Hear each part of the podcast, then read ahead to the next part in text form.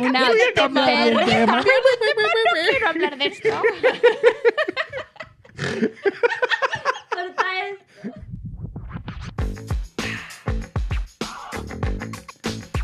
Bienvenidas, bienvenidos. Esto es Por Comentar.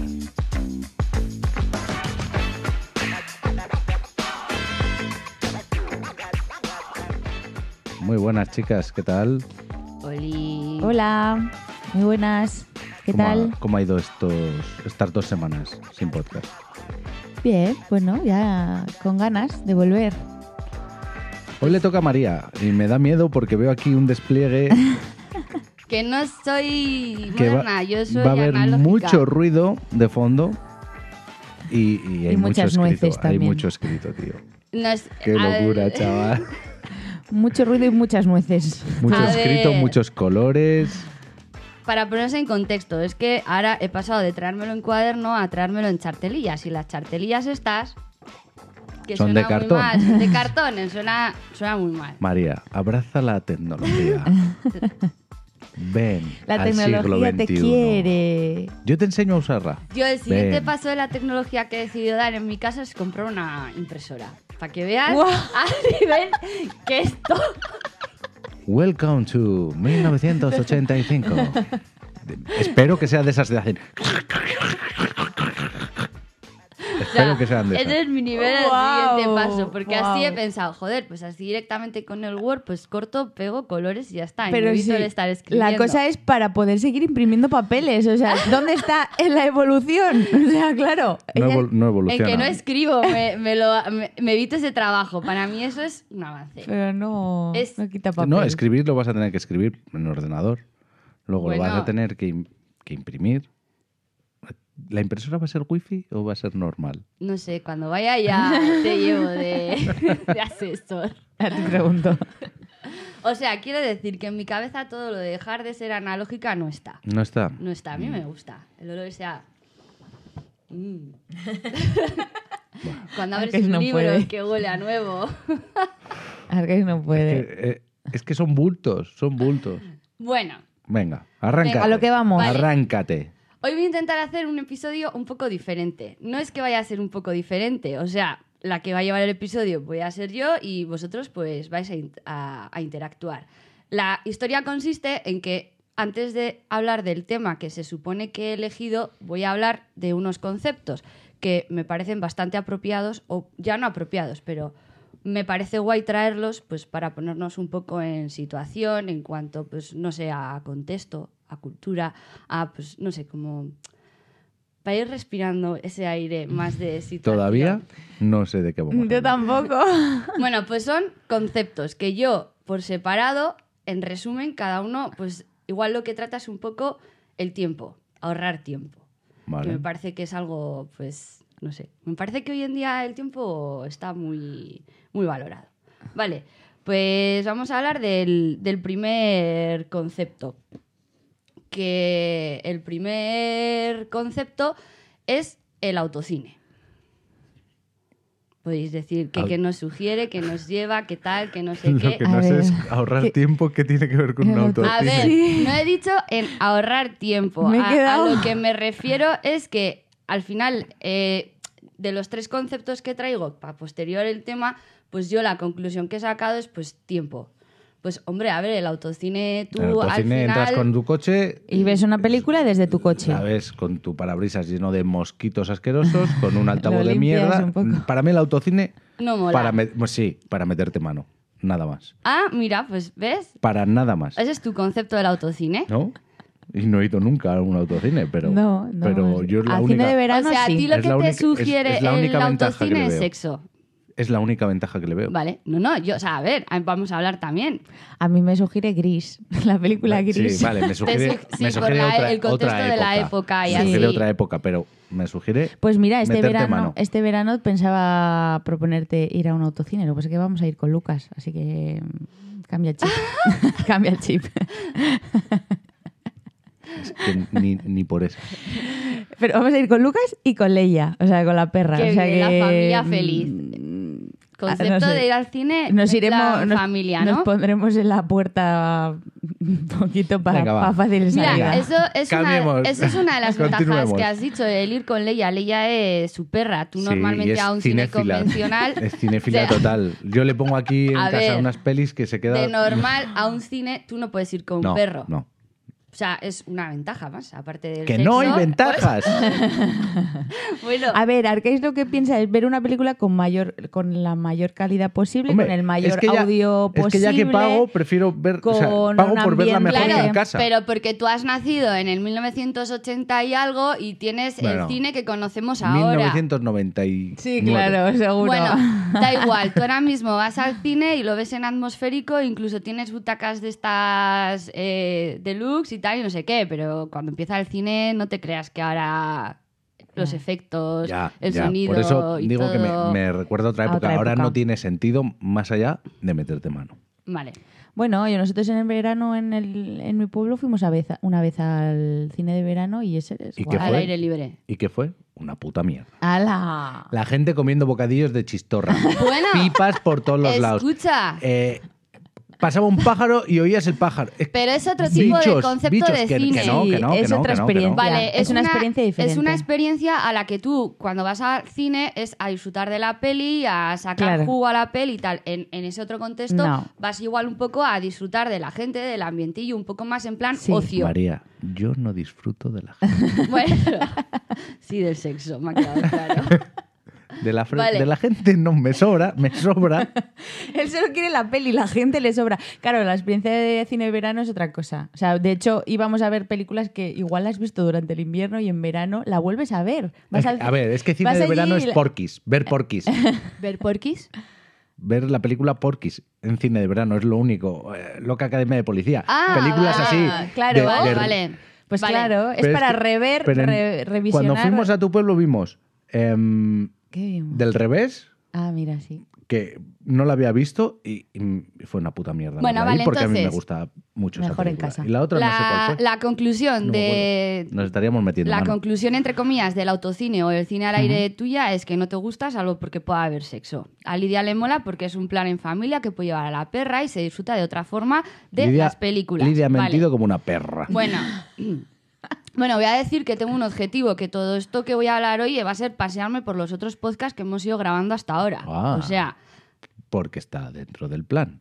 Sí, todo es un plan Vale. genial. Bueno, pues a ver, el primer concepto de autocine sale de Texas. O sea, vamos a centrarnos ya en un poco en. ah, voy, voy a hablar que Estados Unidos todo el rato. O sea. Sí, no esperaba no, no menos. esperábamos o sea. Entonces, Un día estamos. voy a traer de invitado a un amigo mío que vive en ¿Americano? Estados Unidos. Que vive en Y Estados habla Unidos. así, en plan- No, es de Logroño, pero lleva muchos años viviendo en Estados Unidos. Vale. Para que te Ahora cuente- no está en Estados Sí, Unidos. hombre, ¿Ha vuelto? en Chicago me limpio, tía. Ah, sí. Toma, sea, chiste de padre. Bueno, a ver, que yo no es que esté obsesionada con Estados Unidos, pues simplemente, Sí, un mira, poquito, sí. os voy a contar una cosa. Yo siempre he dicho que es que Estados Unidos es una mierda porque no tiene historia, porque no tiene cultura, porque todo es, eh, al final, la ha venido pues como con pinzas.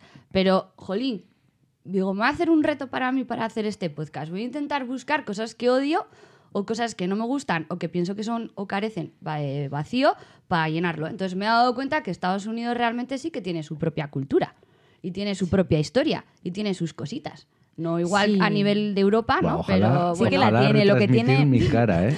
Ojalá poder retransmitir mi cara Bueno. cuando está hablando de cultura y historia. Volvemos al autocine, que sale en Texas. Bueno, está en Texas, más en, más más o menos en los años 20, que os ofrecían cintas eh, de cine mudas en blanco y negro, en Vale. campas.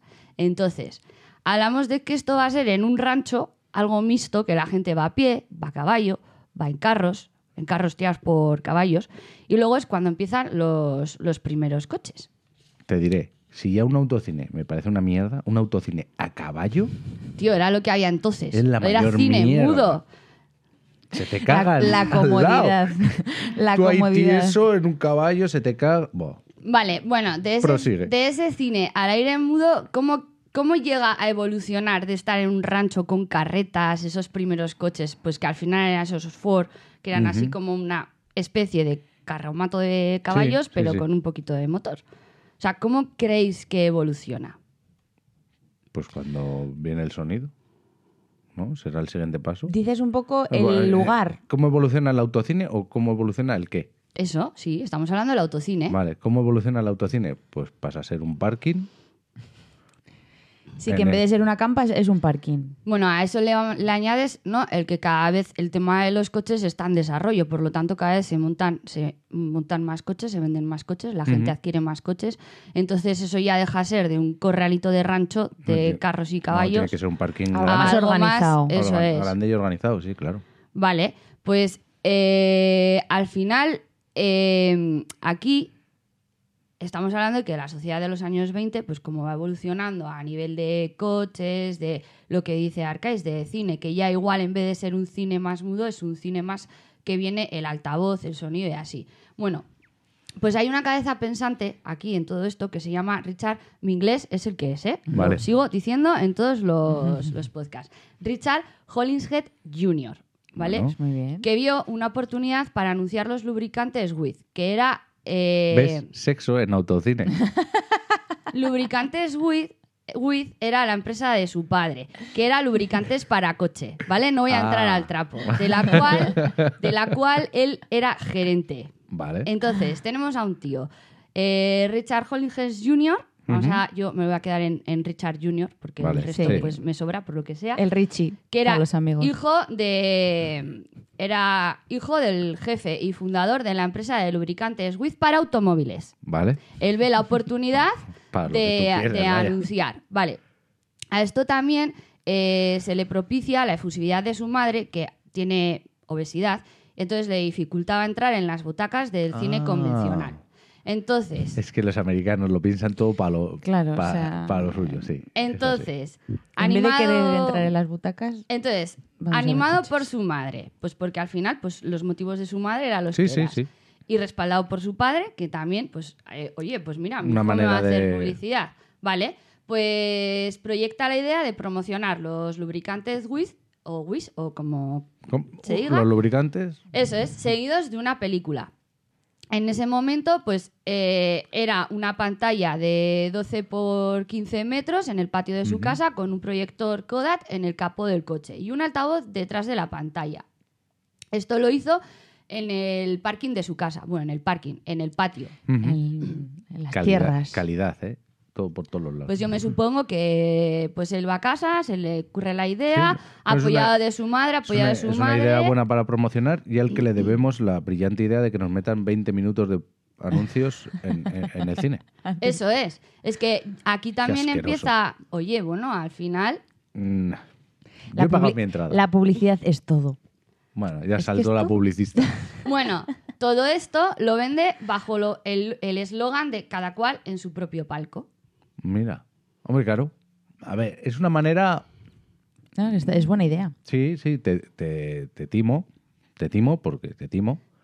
Pero te lo vendo como que estás... No te timo. O sea, siempre, la publicidad es siempre yo te doy una mostrarte la, contraprestación. mostrarte la cara bonita, pero... A tú te vas a comer mi Vale. anuncio, te lo vas a comer, A ver. ¿vale? Pero yo, pues te lo voy a, encima te voy a dar algo, te voy a reportar algo, o sea, no solo te voy a meter el anuncio. Yo creo que está bien. Vale, a ver, estamos hablando de que aquí lo está haciendo en su patio de casa, en Camden, en Nueva Jersey, Seguro que puso una sábana. que eso es, que es Sábana. algo más de andar por casa. Por lo tanto, él diría, él, la idea ¿Una fue, sábana? o las bragas de su madre. tío, eso, a ver, corriendo un tupido velo, la siento, idea esta es más de andar por casa, por lo que él en ese momento dijo, jolín, yo le voy a invitar a la gente al patio de mi casa. Sí, claro. Entonces no les voy a cobrar, simplemente, Ah, les, bueno, Es simplemente- particular. simplemente les voy a poner el anuncio. El anuncio. Ahora, el que venga se lo tiene que tragar. Claro, al principio Pues a me parece buen trato. Entonces, eh, entonces, a favor de este tío. Claro.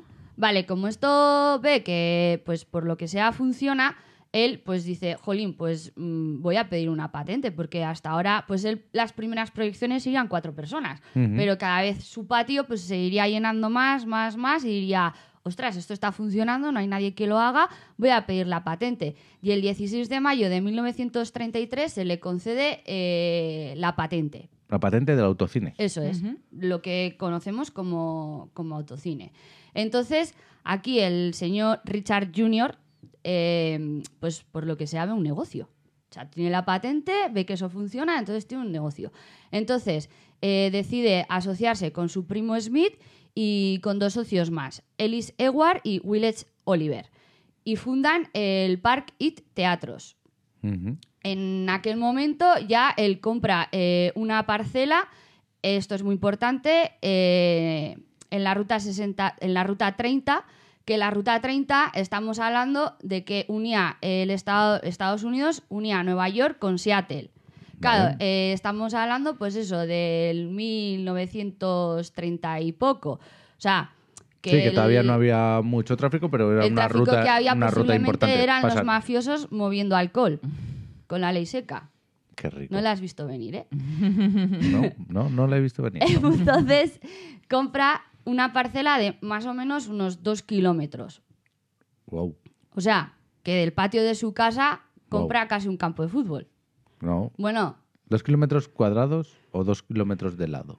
dos kilómetros... eh, ahí, te- ahí no la he visto venir, ¿eh? No, pues supongo que serán dos kilómetros cuadrados, porque la pantalla a dos kilómetros, pues... mm, No, pero al final, si son cuadrados, es el espacio de gente que te entra. La pantalla tú puedes poner la que quieras. Pues en que, lo vean es otra cosa. Sí, quiere decir que si no es lo mismo dos kilómetros cuadrados Que dos kilómetros de lado. De lado. Por al- eso. eso es, que Pues al- Bueno, de todas maneras es una pedazo de parcela. De pasar del patio de su casa a eso le ha ido bien al tío, ¿eh? Bueno, sí, pues eso, compra una parcela de dos kilómetros, la pantalla evoluciona a algo muchísimo más grande, el altavoz que tenía detrás de la pantalla de la tela o las bragas de su madre, pues lo quita y empieza a poner unos altavoces distribuidos por... Ya eso, mejor. Pues de eso pasa a los altavoces distribuidos por el entorno y luego ya posteriormente evoluciona a Al- cada uno el altavoz el de su coche. coche. Eso es, que luego se evoluciona, pilla una frecuencia y hoy en día en los cines creo que lo pillas por Bluetooth o algo así. Al final volvemos a lo mismo. Bueno, o sea, con la frecuencia de la radio. Yo creo que es la manera más cómoda. Sintoniza esta emisora y... Sí, bueno, eso, que al Mm. final, al, al final, como todo es tecnología, según va evolucionando, pues se va adquiriendo y se va metiendo. Vale, entonces, eh, pues hasta ahí todo perfecto, ¿no? Sí. Vale, aquí otra de las cosas que, que me mola es que el tío eh, estudia eh, lo que ocupa cada coche. O sea, más o menos para tener una idea de dónde poner los vehículos. Claro. ¿Por qué? Pues porque igual que en Las Vegas con los casinos pusieron maquetas para que la gente estuviera más confort, pues el tío hizo una rampita para que aparcaran los coches, el morro se inclinara hacia arriba, entonces todos tenían una mejor visión de Ah, la mira. pantalla, no se molestaban con los de adelante. Hostia, qué fino, tal. ¿eh? El de los lubricantes. Pues eso. Y todo eso con el eslogan de toda la familia es bienvenida sin importar los ruidosos que sean sus niños. Al final está guay. Sus niños. oh. Jo, qué mal, qué mal. Hombre, estamos Qué mal reclamo, qué mal reclamo, porque estoy viendo a todas las familias con niños ruidosos ahí. ¡Ay, hay que ir! ¡Qué horror! Bueno, pero... La experiencia no iba a ser muy. Oye, es un concepto Bueno, guay están cerrados porque con sus ventanillas cerradas que... de ir un coche de una pareja a tener sexo a ir un coche que van dos con los críos, el perro y lo que Habría sea. zonas. Habría zona petting, zona. Habría zona familiar, Bueno, kids friendly. La historia es que, eh, claro, tiene el recinto, tiene el sitio montado con la pantalla, los sitios para los coches, el eslogan, tal, no sé qué. Y dice, bueno, pues voy a tener que poner un precio. Pone 25 centavos por coche y luego 25 centavos por persona. O sea, si vosotros vais los dos, pagaréis 25 centavos Qué- por el coche y los dos 50 centavos. Pero si en el coche vais tres personas o más, pagáis un dólar. Pagarías, si vamos los tres, pues por ejemplo pagaríamos 25 centavos Pues no por me sale coche. rentable ir tres. Claro, con un dólar tres no, pero con un dólar cuatro o más sí. Por lo tanto, lo que se estaba Pero qué buscando mierda, hay cinco es personas que en el coche. Menuda, Los de atrás tienen menuda que ver bien. fiesta sexual. Claro, la historia es que tú el concepto de coches que tienes ese es el de ahora, pero en aquel momento el Hombre, concepto descapotables, de coches sí. eran enormes. Estamos Sí, hablando pero no, no entraban tantas personas. Sea, yo creo que está más, Bueno, más en los optimiza- 600 Sí. en España entraba entraba Pero a lo que voy Adelante es los asientos eran corridos, en vez de dos entraban tres personas y sí. atrás podías entrar cuatro, o sea que la cuadri podíais ir Ya, perfectamente. y si llevas una camioneta tipo Cletus, echas ahí a, lo- ranchera, Claro. echas una ahí a ranchera todos de los niños. Claro, bueno, entonces estamos hablando que a él la patente se la conceden el 6 de mayo de del 1933 y aquí el 6 de junio inaugura el cine junto a su primo y a los otros Otros dos dos socios. socios, eso es, eh, con la primera proyección, que por lo que sea es una comedia eh, británica, eh, que dura unos 63 minutos más los anuncios. Es decir, hora 50. A mí me mola porque lo que se estrena es una comedia británica. En el podcast que hablamos anteriormente también hablamos de que a Lincoln la le mataron de- un teatro de comedia británica. Sí, ¿cómo Entonces, a ¿Cómo ver, que les mola... No, me estoy refiriendo que a los americanos le mola el tipo de Sí, cine británico. Sí, los british le va. Eh, la gente a ese estreno pues se calcula que fueron alrededor de unos 600 espectadores. Que bueno, 600 bien? espectadores ¿Le fue bien? con coches, tal, no sé qué. Bueno, no está nada mal. eso Ya puede es. ser una buena pantalla, ¿no? Porque 600 coches y así. No, 600 espectadores. Tú al final los Ah, bueno. 600 Sí, espectadores... pueden ser. Bueno, si va una camioneta coches, con 10 pero- personas, pues... bueno, aquí voy a decir una cosa, ya esto como salseo, ¿vale? Venga. Que es al tema que has dicho tú, que el autocine está concebido para el sexo. hombre. Bueno, pues en esa no sé si época... concebido, pero. Bueno, pues en esa época... Muchos se concebieron En esa época, Muy uno de cada cuatro estadounidenses, uno de cada cuatro fueron concebidos en un autocine. Qué finas Por lo ¿eh? tanto, por lo tanto, podemos decir que el tal Richard Hollingshead Jr. este contribuyó a la época baby boomer. La época baby boomer, recordamos que son todos los nacidos entre el 46 y el 64. Ujú. Joder. Aquí fue un poco más. Más Sí, cada país tarde. tiene su baby boom. Aquí yo creo que mi madre es el del baby boom y es del 60 69. y algo más tarde. Es del 69. Bueno, al final, eh, otro salseo, como todo buen empresario, pues todos tienen malos momentos. Y el señor Richard un... Pufo. Pues no sé si un pufo, pero vamos, que en su época dorada se le fue todo al garete. ¿Por qué, Qué se le fue al garete? Porque en 1935 vende el concepto de autocine a la compañía Loeb Drift In, la cual pues eh, luego tiene problemas para cobrar los derechos de eh, pues los de la patente, por decirlo de una forma. Entonces el señor Richard le lleva a esta compañía a juicio y la pierde. Entonces, en 1935, eh, pues al final, como le vende, pues pierde los derechos y en 1950, que es la época dorada del autocine, Del. Richard pierde la patente. Por lo tanto, cuando se supone que eso mua, mua, le puede empezar a hacer millonario, pues hasta luego, Oh. Lucas. Y después de la época dorada, pues al final vienen los años 70, viene la crisis del petróleo, lo cual supongo que eso influye a que la gente... Mm. Vuelva a ir en carretas tiradas por caballos. Como vamos a hacer ahora. Sí. Exacto. y luego a eso se le suma que se ponen muy de moda las famosas cintas VHS. Hombre. Por lo tanto, pues la Ya, gente dirá, pues eh, veniros a casa Para meterme al mano, me, me meto mano en casa. El sofá está más cómodo que el coche. Con la palanca de cambios. Muy Bueno, mal. pues el, el primer concepto de- del día, o de la mañana, o, o de la tarde, o de la noche, según cuando El primer nos concepto del episodio. eh, es el autocine. Vale. Vale, ¿por qué he hablado del autocine? Pues porque el, el autocine nos lleva a otro concepto que va a ser el segundo, los drift-in. Recordamos que Loef le compra, la compañía Loef le compra a Richard los derechos del autocine. Ujú. Vale, Loef es una compañía Love eh, Drift-in. ¿Qué significa? Son los negocios de hacer algo sin bajarse del coche. ¿Cómo les gusta esto? eh? Les Drift encanta. in o drift through depende para qué tipo de negocio Sí. tengas. Entonces, ¿qué os sugiere esto? Un drive-in, una hamburguesería. Mm. El es lo más Macauto. tópico, Macauto. sí, El lo más, lo tópico, eso es. Vale, bueno, pues lo primero que se tiene, bueno, voy a hablar un poco de la historia. Lo primero que se tiene constancia del drifting es en 1921 en Texas.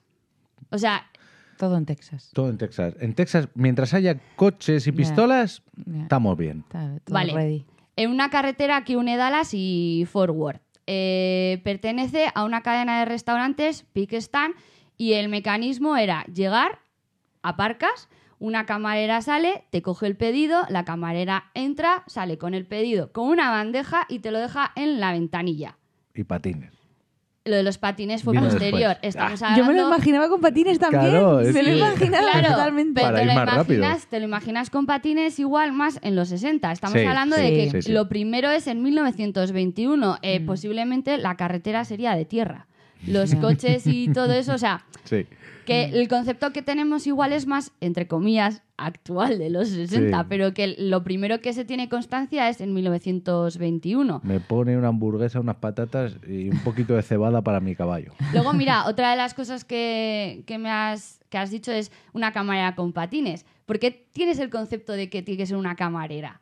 Tú has dicho, camarera. También, y ya te bueno. lo hemos recogido. Vale, pues es una camarera pues porque al final, en ese momento, eh, el coche era como un símbolo de ostentación y masculinidad. Entonces, en No ha 1921, cambiado mucho. eso me parece muy machista. No, es cierto. Ya, pero me- Tú si ves sí, un cochazo de la Virgen y ah, hay un tío que- y que va fardando, porque hay gente que va con su coche porque se lo puede permitir. Y va fardando, Bueno, pues en ese momento era lo mismo porque eran los primeros coches, Mm. entonces pues eh, por eso sí, Mírame, al final. qué chulo y claro, resulón. estamos hablando pues en Texas, pues eh, las tascas estas de tiendas de campaña que se inventaron para Las Vegas, pues Ujú. poco más en tierra y pues no te voy a decir con can can, pero poco más o menos. Ahora ha evolucionado a las food trucks. Bueno, las food trucks han evolucionado de lo que en realidad era una food truck y ahora somos demasiado guays y montamos eso. Bueno, pero que hay eso también ahora. Bueno, el caso es que el concepto No de, que el ver. primer concepto de la, del drift in en 1921 al final es llegar con el coche, aparcar, que una persona vaya a tu coche, te tome el pedido, entre dentro, lo recoja y salga, ¿vale? Esto al final de la hamburguesa que habéis hablado tiene que ir evolucionando a ventanillas. Buah, qué fe- Es que mm, lo estoy pensando y es que es horrible ese concepto. ¿Por, Por- qué? Porque ¿El, el concepto del de la camarera o el concepto de con tu coche hacer cosas sin bajarte? Bueno, partiendo de que hacer cosas sin bajarte de tu coche me parece un concepto horrible, ya me parece más horrible el que yo aparco aquí con mis huevos morenos y tiene que venir una persona a servirme. Y tiene que ver, volver adentro. ¿Lo estás diciendo tú que prefieres no salir de casa Toma. y, y que pedirlo desde el móvil? Ya, pero. Y pero que te venga una persona a la puerta de tu casa. Es que el Es que globo es la te siguiente manda evolución. huevos. Es que claro. No, no, pero yo- Pero, vale, yo pido desde casa. No, es que lo voy a arreglar porque tengo razón. Bueno, Yo pido desde casa por el hecho de que no quiero salir.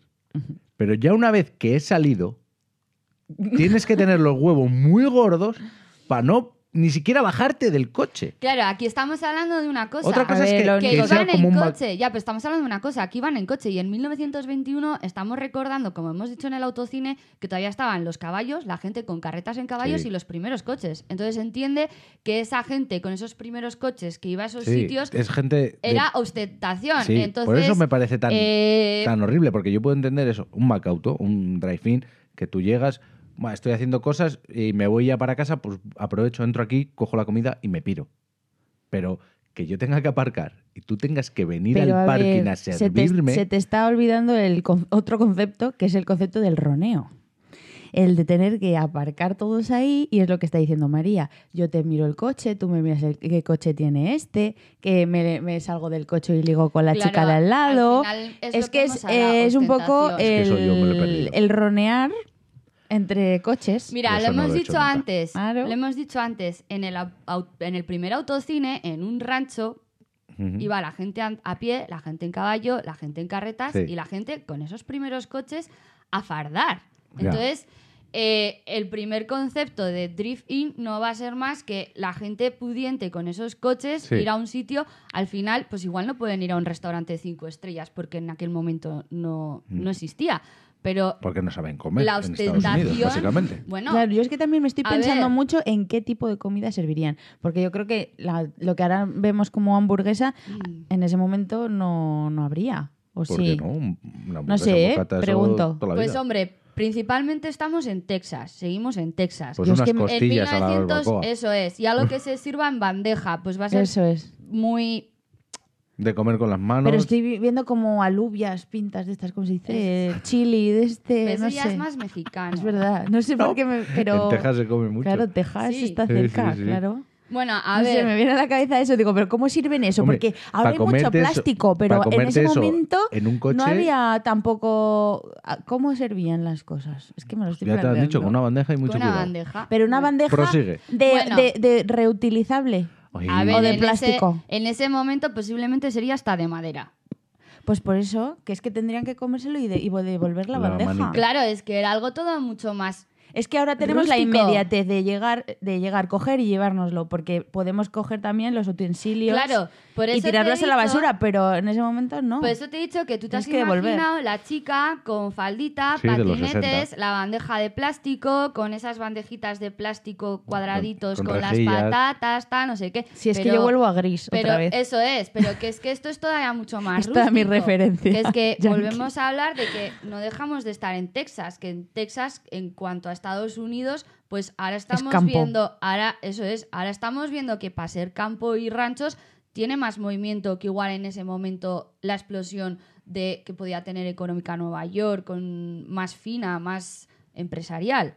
Sí, pero vamos, que como no está todo concentrado en una gran urbe, lo que hacen es que, claro, se tienen que des- desplazar con el coche todo el rato. Eso es. Entonces, pues al final es. funciona este concepto de, de todo en coche, porque tienen que ir en coche en todos los sitios, porque se desplazan mucho. Ese dato lo guardamos para después. Entonces, el siguiente paso, el siguiente, la siguiente evolución, al final es lo que estábamos hablando, de que una camarera salga a servirte a que tú vayas a una ventanilla, ¿no? ¿Cómo se da ese paso? ¿Quién Eh, creéis que quitando, o sea, es que estamos pensando todo el rato en unos negocios de hamburgueserías, pero ¿por quién creéis que se puede dar ese, ese paso? ¿Por quién? Por los gordos. Pues por un banco. ¿no?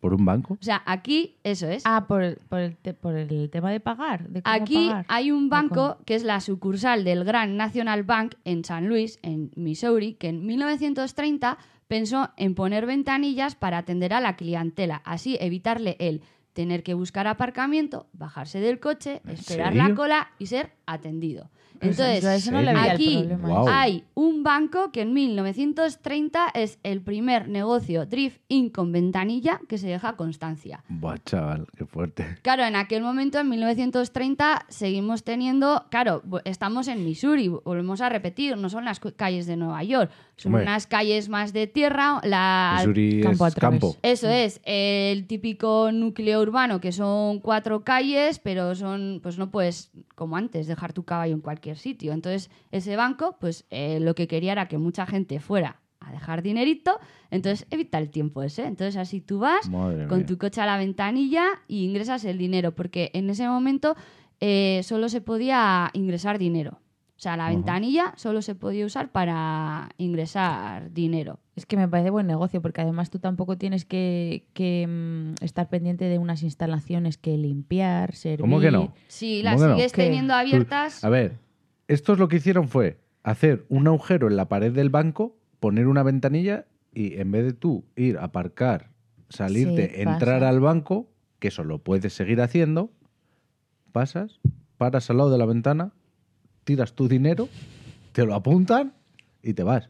Eso vale para Bonnie and Clyde, que acaban de atracar con la bolsa del dólar. claro, es que y esa es la llegan y lo época. dejan. O sea, el Ah, banco vale, sigue vale, siendo vale. igual. Esa es la Yo, época. qué estabas yo estaba pensando en, en el establecimiento de En un comida. cajero automático. No, en el establecimiento de... co- sí, vale, es que es- eso no, no es lo que estaba pensando. Bueno, da igual, Claro. son paranoias mías.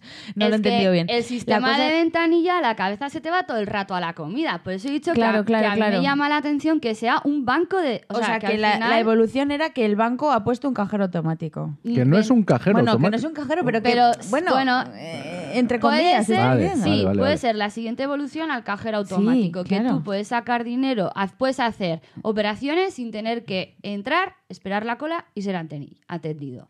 Entonces, eh, Vale, es que por yo lo estaba viendo, sí. el establecimiento de comida, pues eso, que pasabas por la ventanilla y pagabas y, y cogías la comida y te ibas. Bueno, aquí al final el concepto es el de pasar de aparcar tu coche en un aparcamiento y que salga una tía a atenderte y sacarte el pedido con la bandeja a tú eh, llegar a la ventanilla e ingresar dinero. Entonces, eh, eso se mezcla. Ujú. Y a esto le vamos a sumar el factor que tras la Segunda Guerra Mundial en Estados Unidos empieza a consolidar una historia de amor por los automóviles, sobre todo en la zona de la costa oeste, que es de la que estamos hablando todo, todo el rato. Entonces, eso es, entonces es lo que has dicho tú. Eh, casi todos los planes urbanísticos dan prioridad al automóvil. Entonces, en aquel momento, en esa zona, pues lo que dices, o por las distancias, o porque en aquel momento, pues el tema del automóvil empieza a despegar, la gente puede tener más poder adquisitivo para que ya no simple un rico del petróleo tenga un automóvil, sino más gente de a pie, tanto para trabajos de campo, lo que sea, pues disponga. Entonces, al final todos los planes urbanísticos se van centrando en, en el automóvil. Bueno, Por lo tanto, este tipo de negocios de ir con el automóvil y que te sirvan como un señorito, pues Florecieron. Pero en, en Estados Unidos sigue funcionando ese, esa dinámica, porque como viven en barrios residenciales o, en gra- o en granjas, ranchos, tal, bueno, luego también hay ciudades, pero Sí. bueno, como hay mucho de eso otro, pues Se al final todos tienen que coger el coche, coche. para ir a zonas comerciales. Entonces es todo comercios y, aparqui- y aparcamientos. Y eso lo está lejos, vamos a decir, en otro apartado que de la zona residencial. Entonces sigue funcionando. Bueno, pues esa como forma. aquí ya, pues mezclando un poco los dos negocios anteriores con el amor por el automóvil eh, después de la Segunda Guerra Mundial, con un ambiente más calmado, más relajado, más jovial, pues hay un chico, el joven Sheldon Cheney, o Chaney, o, Sheldon. Sheldon. o eh, apodado el Red, porque era pelirrojo, a mí me gusta más el jovencito Red.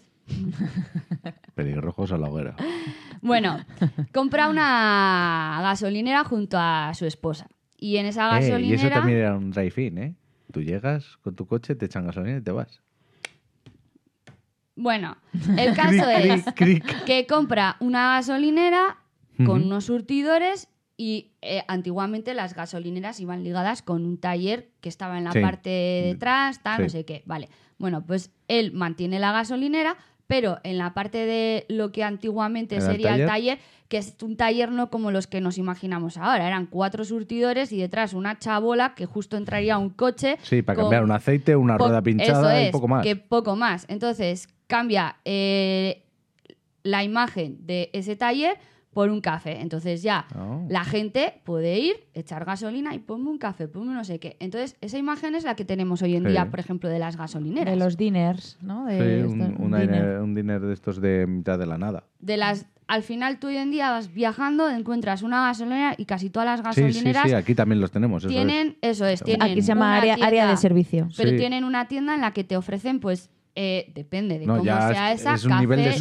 supermercado, una cosa- regalos. Pero de bueno, todo. que en ese momento el concepto de gasolinera era la del taller. O sea, Sí, sí, no sí. era un concepto de voy a echar. eh, claro, que seguimos hablando de 1947. Sí, que, que no es- estamos hablando ya en es 1960. un negocio ligado todo al coche, lo Eso que era es. hasta entonces. Es tú echas gasolina y tienes un problema en el coche, oye, pues arréglame la rueda, cámbiame el aceite. Entonces, el Era lo concepto, lógico. el concepto- Servicio 360. Entonces ahí el concepto, pues, pues lo que sea, pues eh, este matrimonio pues ve que, joder, pues estamos teniendo más beneficios Claro. del café que de Que la de- gasolinera. Entonces, ¿qué es lo que hacen? Bueno, pues chapan el café, bueno, cierran un poco todo, reinfra... re- bueno, Remodelan. no es que ni- no remodelen, porque realmente la estructura la siguen manteniendo, siguen manteniendo el café, lo que pasa que en vez de ser un café, lo que hacen es un restaurante. Ah. Entonces, la gente, como ya tiene el camino de los surtidores hechos, pues sin bajarse, echas gasolina, pides una hamburguesa o lo que sea y te vas. Tienen la infraestructura. Se especializan en hamburguesas porque Joder, qué hambre me está entrando. se especializan en hamburguesas, pues por lo que ha dicho antes esta Lidia. Al final son sitios que son a las afueras, entonces es una gasolinera con ese taller, café, que Sí. luego pasa a ser restaurante, claro, en medio de un campo. Entonces Sí, ellos no tenían tienes- cabezas de ganado. Ah, entonces, también. Me estoy Pues- imaginando todo como una cadena perfecta de que entra la vaca, la aniquilan, Es- me- salen las hamburguesas, por el Me otro lado recuerda a salen los Simpsons. Sí, en los sí, Simpsons hay un cambio, Claro. capítulo Y así. ¡zum! Es que, aparte de que- Entras esa vaca.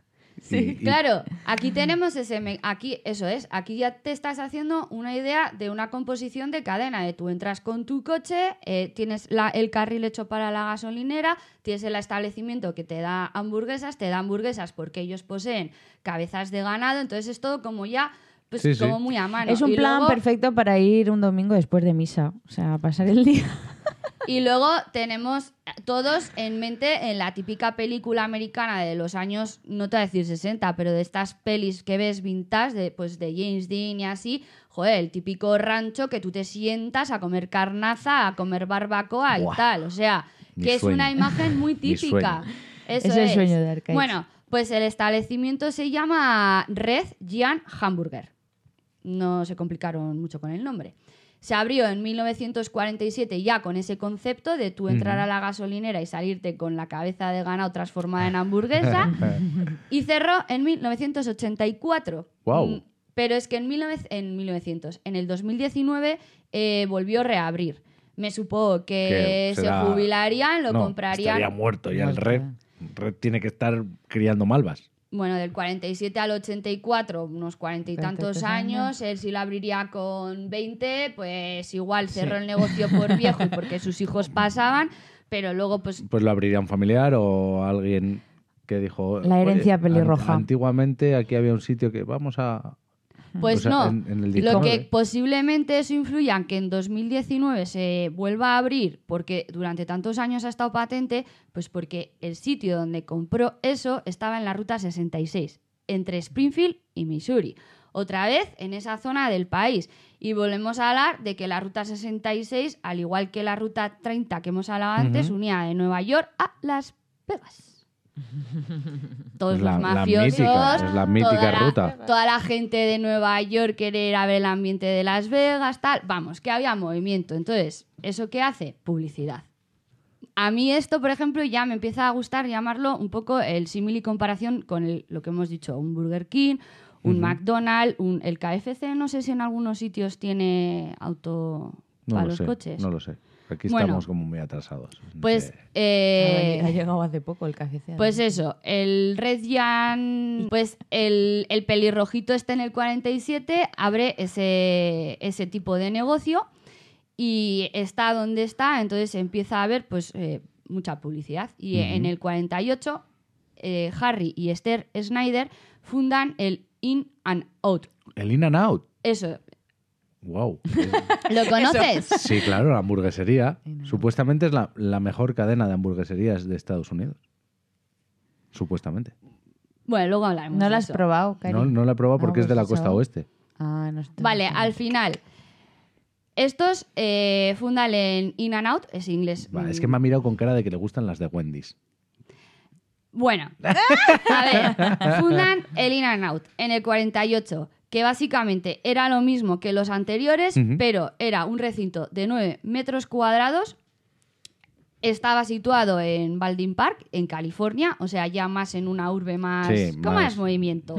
Y en el 47 recordamos que California pues empieza ya a florecer, hippies, tal, no hippies, sé hippies. qué. No, Vale, más no. tarde, ¿no? A los Joder, 60. Se acaban de salir de la Segunda Guerra Mundial. Bueno, Hippies los 60. Bueno. Entonces, tenemos un recinto de 9 metros cuadrados, con un acceso de entrada y otro sin salida. No hay parking, ni donde Como sin salida. Uno de entrada y otro de salida. Eso es. Ah, vale. No hay parking, por lo tanto, no hay una zona con merendero. no hay una zona con merendero, Ajá. o sea, ya no está el concepto ese de que yo voy a parco y salgo una, es yo entro por un carril, doy la vuelta a ese espacio Lo que tenemos ahora en un cuadrados Mac Auto. Mm. y me piro, eso es. La verdad es que como negocio Sí.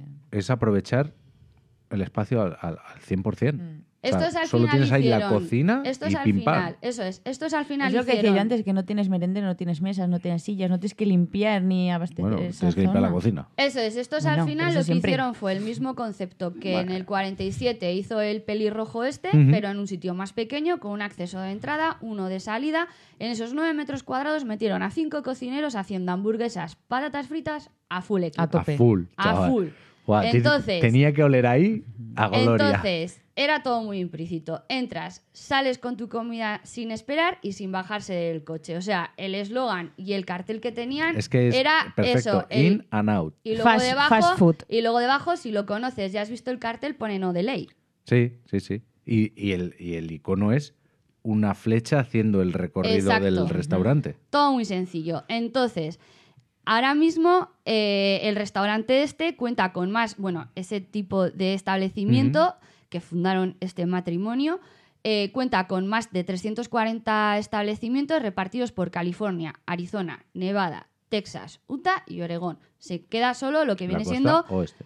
y en Estados Unidos. Pero bueno, o sea, aquí podemos hablar, para mí, ¿eh? es por eso he dicho antes que es hacer un símil o comparación, pero para mí podemos hablar del primer McDonald's o el primer Burger King.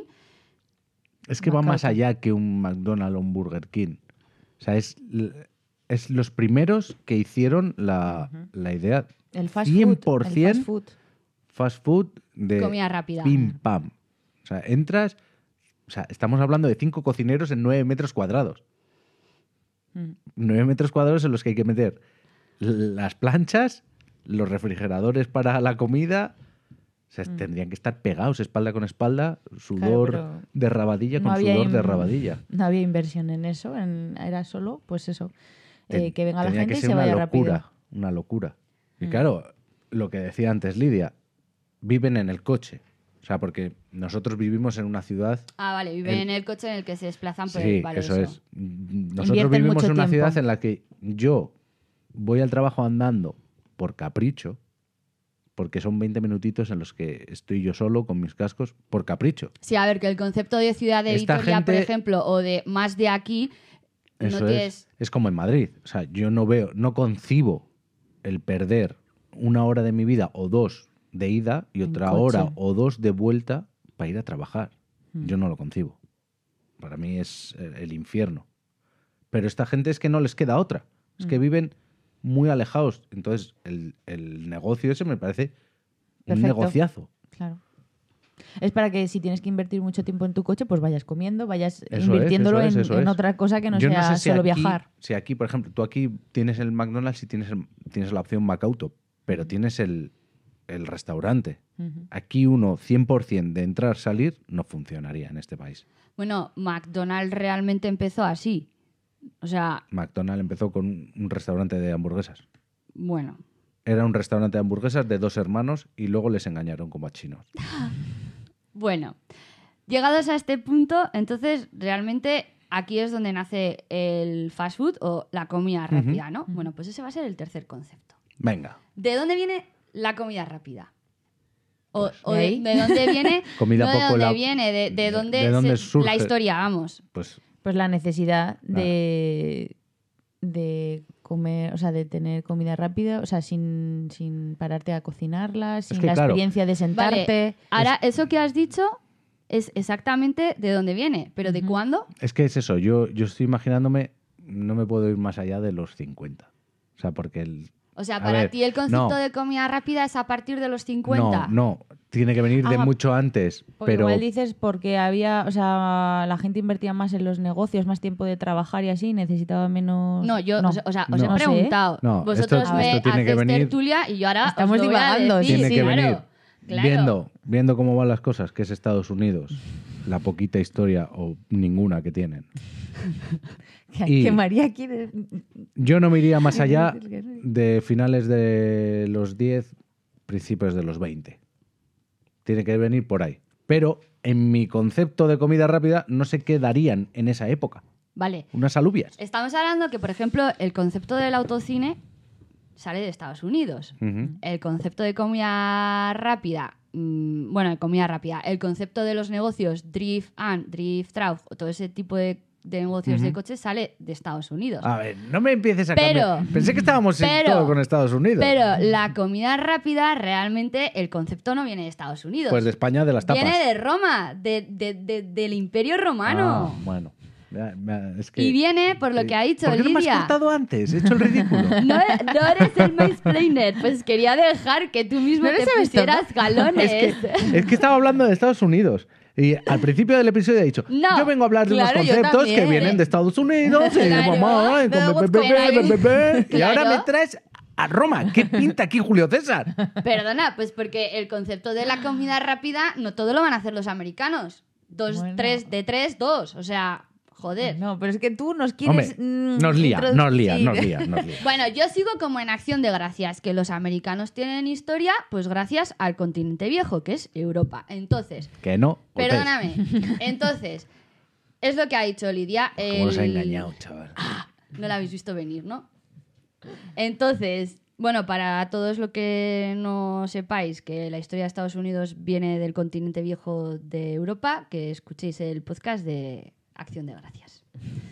Y siguiendo con el concepto de comida rápida, esto viene de la antigua Roma, pues porque antes la gente no, la, la gente pobre no tenía una comida, o sea, una cocina, no tenía acceso a en su infraestructura de vivienda tener una cocina. Entonces se veían abocados a comprar la comida en los puestos ambulantes de los núcleos urbanos. Entonces, ¿qué era lo que se compraba? Pues eh, se compraban talos, se compraban empanadas, se compraba falafel, se compraba pasteles, se compraba todo ese tipo de comida que careciera de tener que prescindir de una vajilla o de una mesa, sino algo pues rápido. El coger, me compro un talo y me lo voy comiendo, que eso lo hemos visto todos en mercados medievales. Pero eso también se traslada a hoy en día, porque es una pasada. En Estados Unidos, eh, voy a decir en general, no se cocina. O sea, la gente en el día a día. Ya, yo, lo vemos en las, No cocina. en las series estas de, de venta de casas y así, que nos chiflan de ver. Pero Sí. eso no es solo en Estados Unidos. Eh, por ejemplo, en China y en todos esos países es igual, pero porque te sale más barato comer fuera de casa que prepararlo tú en tu Y casa. porque Claro. tampoco tienes tiempo. Claro, pero o sea, a mí por lo que me falta de flipa es que tiempo, pero les eh, encanta tener un pedazo de cocina a los americanos. Tú ves cualquier programa de venta de casas, ¡buah, qué pedazo de cocina, qué guapa! Bueno, pero no la voy a utilizar. impoluta, impoluta y no, la, y no la utilizan. O sea, igual la gente que le gusta cocinar mucho, igual hace una comida al día, que es al final del día, ¿no? Y te dicen, he hecho la cena, como diciendo que ha hecho, ¿sabes? Una cosa como súper extraordinaria, como tal, y es una ensalada y una pasta, ¿sabes? Y nosotros es que tenemos la costumbre de cocinar todos los días, de cocinar varias veces al día, y ellos es como una vez al día, y encima es eso como una cosa, ¡hala, has cocinado! ¡Qué También te digo que en Estados Unidos el porcentaje de obesidad, Mm. vamos a ponerlo entre comillas, pero es de los más altos. No, no pongas comillas. A ver, no les quiero llamar gordos, no quiero hacer como en el capítulo in- ¿Que anterior. te metiste con Huelva? Con Huelva, entonces... Porque nos han llegado emails. Sí, pues yo lo siento por los ¿Eh? de Huelva. Entonces emails no y quiero hacer eso. ¿Y Por quién eso- recibe eso? ¿Y quién tiene que lidiar con eso? Bueno, pues Yo.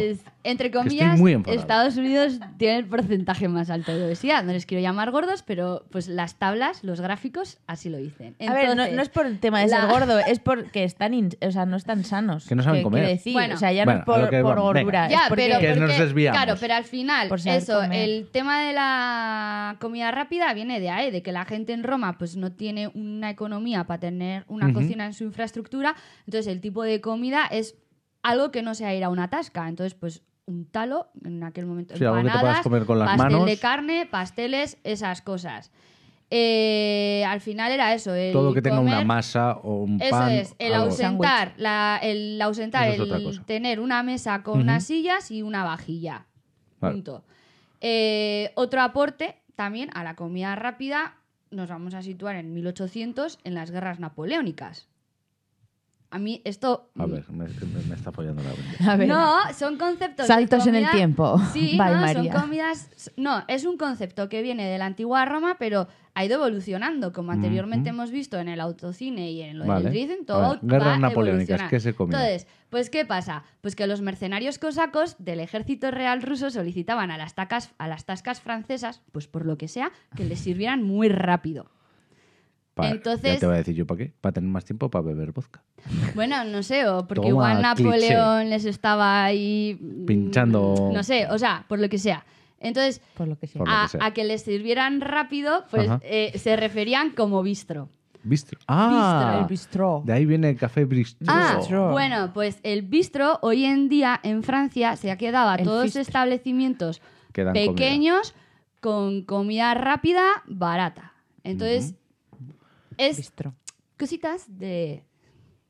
Apuntes Este, culturales. este es el Ministerio del Tiempo. Y aquí, no es aquí por en comentar. España, el que tiene ínfulas, que tiene una puta cafetería que Y te pone pone cuatro pinchos de tortilla y te pone café bistró. Pues, ¿veis? Por eso lo he traído. Y luego, Qué fina eres. otro concepto también, bueno, no es otro concepto, a ver, otro apunte a mí que me gusta para la comida rápida, pues porque al final son cosas que tontamente las tenemos hoy en día y no nos damos cuenta y nos hemos parado a pensar de dónde vienen.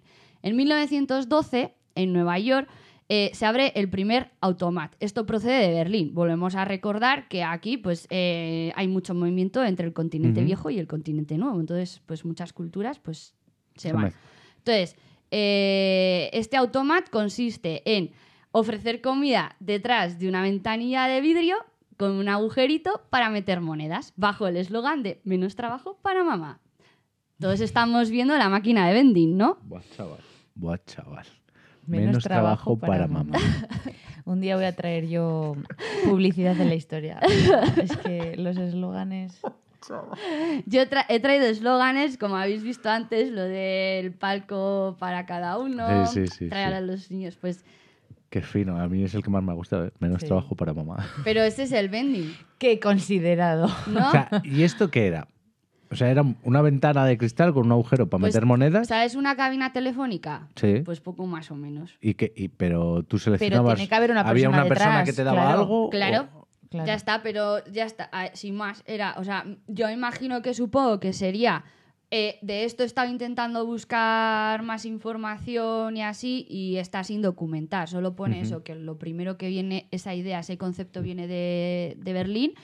Y como y en, se instaura en Nueva York por todo el tema de los inmigrantes que Sí, sí, sí, vienen. sí. Y pues El vending, ¿eh? Otro gran negocio. Hombre, que sí. Y hoy en día también. El vending al lado bien de una ubicado, discoteca. ¿eh? eso es, bien ubicado, al lado de colegios, gordas, sí. al lado de discotecas. mm, muy buen negocio, sí. sí. vale, bueno, pues ¿os han gustado los conceptos? Sí. Sí, muy bien. sí, sí. Pues ahora vamos a hablar del tema. Venga. Y el tema, ¿vais a adivinar cuál es? Con Entrar- estos conceptos. A ver, Conociéndome y hablando de estos conceptos, si A ver, pensáis a ver, un a poco, a creo, pensando, ¿eh? A creo que lo podéis adivinar. Es que lo ha dicho al principio, ¿no era algo del tiempo? No. No, no, Arcaiz no, ha no, dicho, ¿eh? No, ha dicho. Y, y Arcaiz ha dicho, es que a mí esto me sugiere esto y no sé qué, y la historia viene con esto. Bueno, ¿Eh? Bueno, bueno, bueno. pues Venga, venga. vamos Dile. a ir al Dale. tema Dale. del autocine con sus comienzos eh, pues en cintas de cine mudo, tal, no sé qué. Los hermanos McDonald se Ah. mudaron a California con el afán de hacerse mucho, mucho, mucho dinero. ¿Vas a hablar de la cadena McDonald's? Y- Buah, por eso antes cuando has dicho cómo Se- se empezó el callaba. McDonald's, no sé qué. Uy, voy a cambiar de tema. No quiero hablar de esto.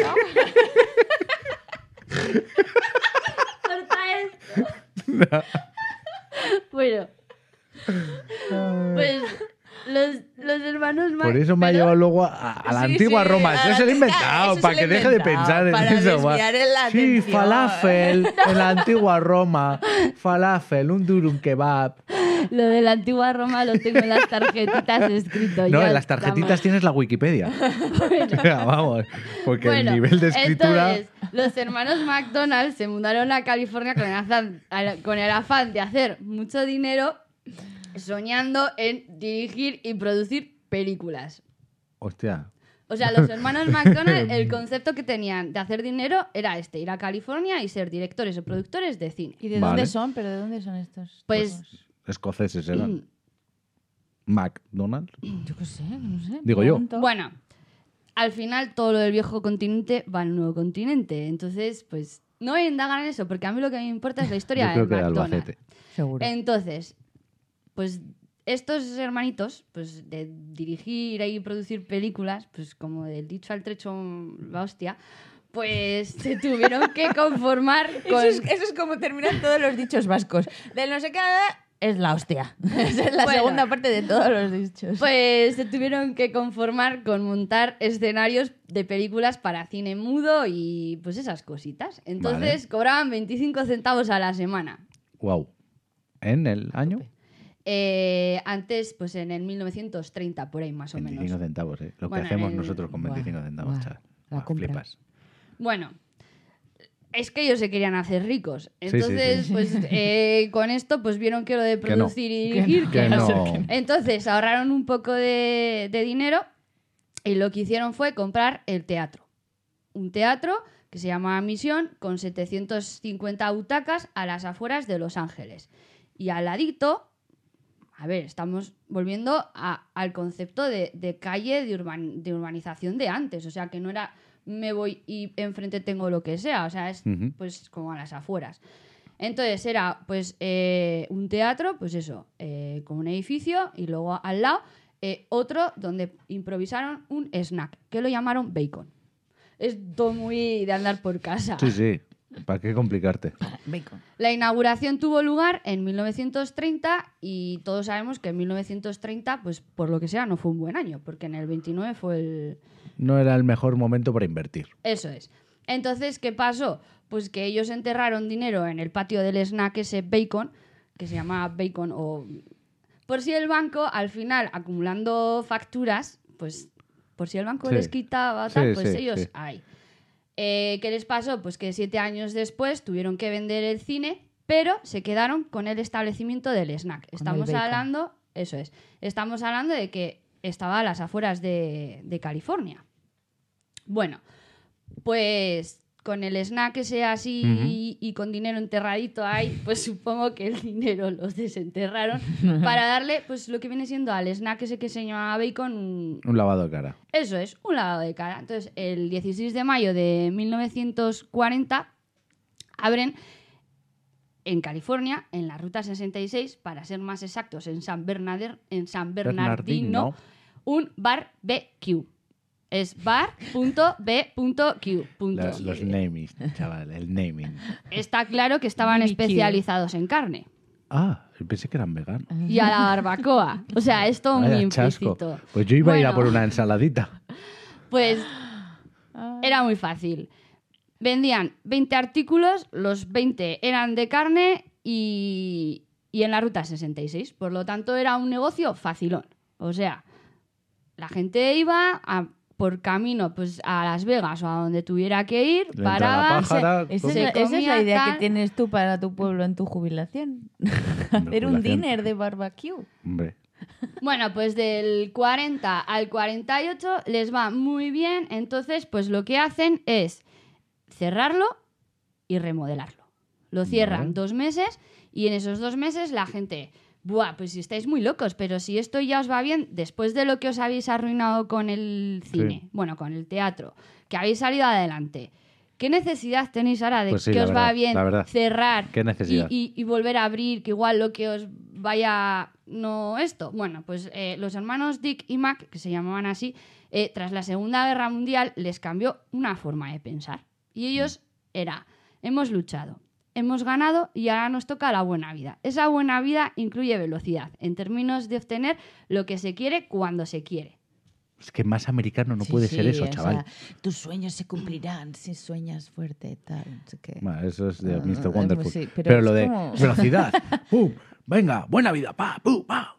Todo el mundo puede llegar a ser presidente y cosas así. como- Cosas así. Bueno, a ver, al final pues ellos eh, el objetivo que tenían era hacerse ricos, muy ricos. Yo también tengo Entonces, ese objetivo, pero no, es que Pero no me sale, no me Claro, sale, no, pues hago, no hago bien. algo no- pues no. ellos A ver montaron un si- cine, se arruinaron, montaron el snack. Yo un cine ahora mismo no monto. No les salió adelante, lo tuvieron que cerrar, volverle a dar una vuelta, montaron el barbecue, de, luego ya les iba bien y dijeron, pues venga, vamos a... O sea, se están como continuamente reciclando. Mi plan es otro.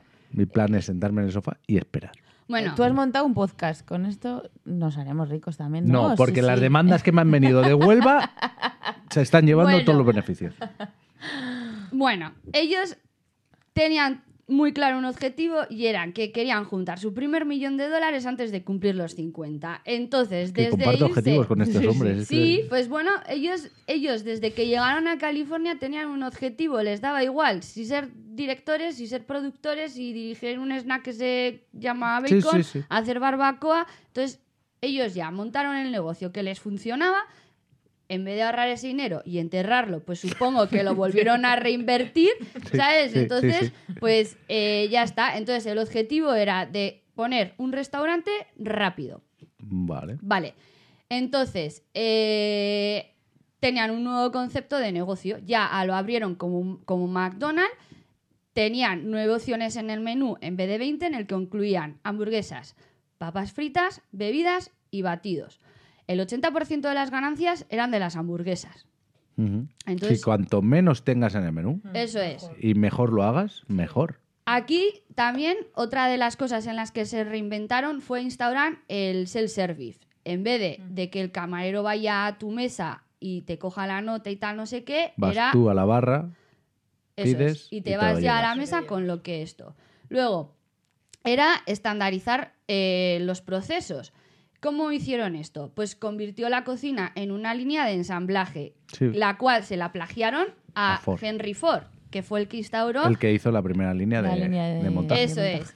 Eh, ¿Cómo hicieron eso? Bueno, pues en vez de tener una parrilla compraron ocho, en vez de tener batidoras compraron ocho, así, as- al final, eh, pues me supongo que con toda la evolución de, bueno, con todo lo que supone hacer una hamburguesa, pues de todo ocho. Entonces hacían Ujú. ocho hamburguesas a, la, vez. a la vez. Eso es. Eh, llegaron hasta el tal punto que para hacer todas las hamburguesas más o menos iguales, con los mismos ingredientes, bueno, con los mismos, no, con la misma cantidad Sí, y todo, sí, sí. inventaron los dispensadores de condimentos. Que a todos, cuando vamos a pedir un McFlurry, nos hacen dos chac chac y dices, cago en Dios, ya le podía echar un tercero, Un tercer ¿verdad? chac. Eso es, pues bueno, pues O lo del ketchup gigante también. El dispensadores, al el final bote las- de, de A, ver, al final lo que estandarizan es eh, no tener que pesarlo, dosificar. el dosificar. Sí. De Hay que forma darle rápida. dos viajes, pues dos viajes. No, pero es que esos me flipan, ¿eh? El, el, el bote de ketchup gigante que... Pero bueno, pues ellos al Con final qué poquito mi mujer, ¿eh? En esos dos poquito. meses que están Así, cerrando. así la conseguí. En esos dos meses que están cerrando para remodelar el barbecue, la gente le está llamando de locos y en esos dos meses mirar todas las ideas que se están Sí, sí, currando sí, sí. para abrir el nuevo McDonald's. Entonces, al final, esto también les permitió el proceso de hacer la comida en vez de en 30 minutos, en 30 segundos. Aquí se desmarcan mucho del resto de los Claro. negocios.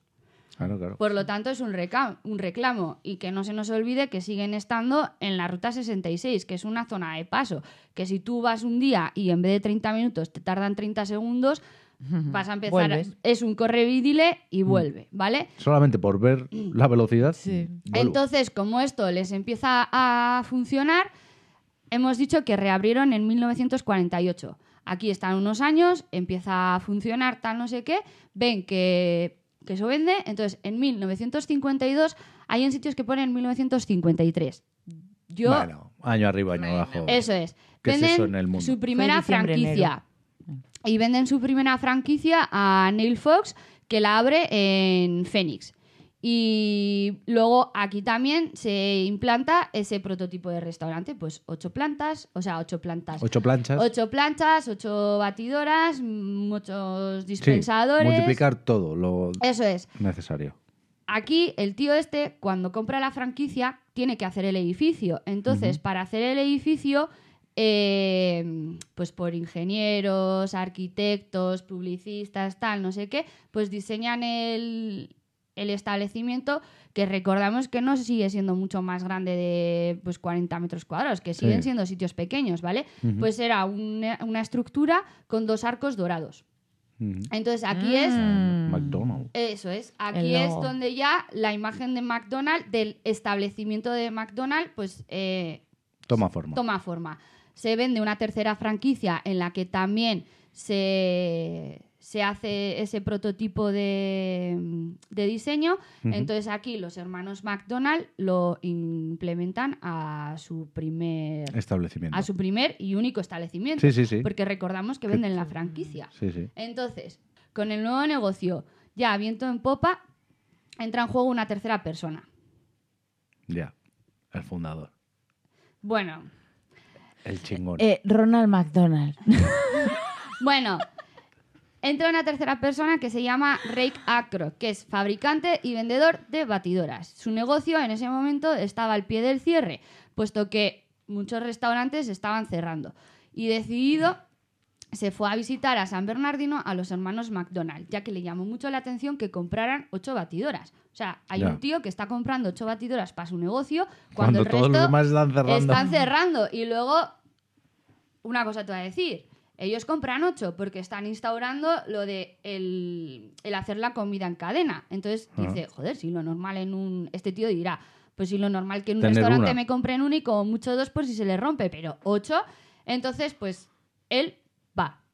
Llega y se sorprende por la efectividad en la que se trabaja, la rapidez y la calidad que tenían los, los productos sin perder tiempo. O sea, al final el tío llega y dice, joder, pues es que esto es todo súper rápido, con una calidad y le fascina. El caso es que le fascina que les propone a los hermanos eh, expandir el negocio por todo el país. Y los hermanos dicen, joder, una cosa es que me venga un tío y me compre el negocio y lo forme él, a otra cosa es ir yo en plan de aquí, Ir no sé abriendo qué, no sé tiendas. cuántos.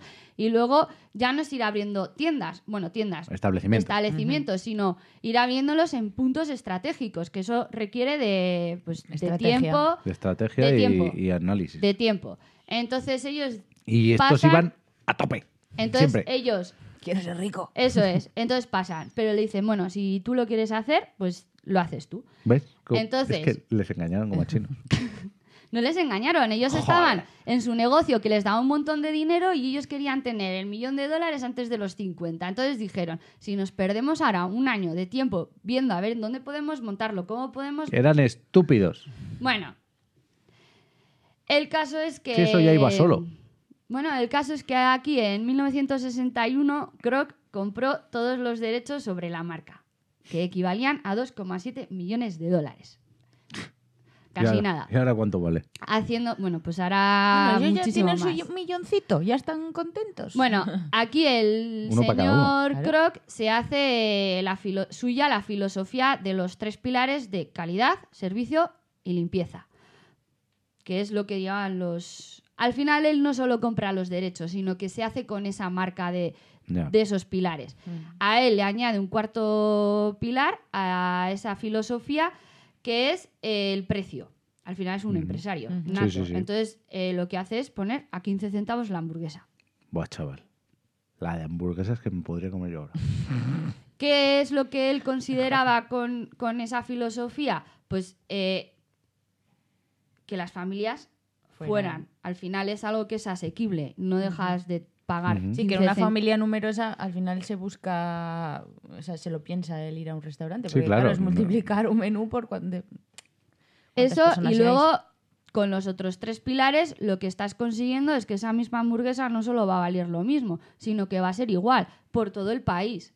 O sea, esto te da sí, igual. hay una, hay una teoría que es cuánto vale tu país o la moneda de tu país viendo qué precio tiene un, un Mac menú. Porque en teoría Claro. es igual en todos Entonces, ¿no? y entonces puedes ver la inflación de tu país Claro, con al el Mac final menú. el, el mecanismo era, al final en Nueva York económicamente estaban en una situación, pero quizás en, en Alabama estaban en otra, entonces era una forma de lo pongo barato y en los sitios que... Sí, en un sitio gano más. en otro menos, pero sé que en todos me van a ir. Luego a esto se le añade otra historia. Es que igual, por ejemplo, en Texas te echan más salsa picante, en un sitio Sí, te claro, echan eso- más... Sí, Aquí era carnes. todo igual, con las mismas cantidades, entonces al es final homogeneidad y, era una y a la hora de, publicidad de que hacer... era en todos los sitios lo mismo, igual, era un calco. Es que eso es lo guay de McDonald's. Por ejemplo, cuando nosotros viajas al a a cualquier país de fuera y el primer día nosotros siempre comemos en McDonald's.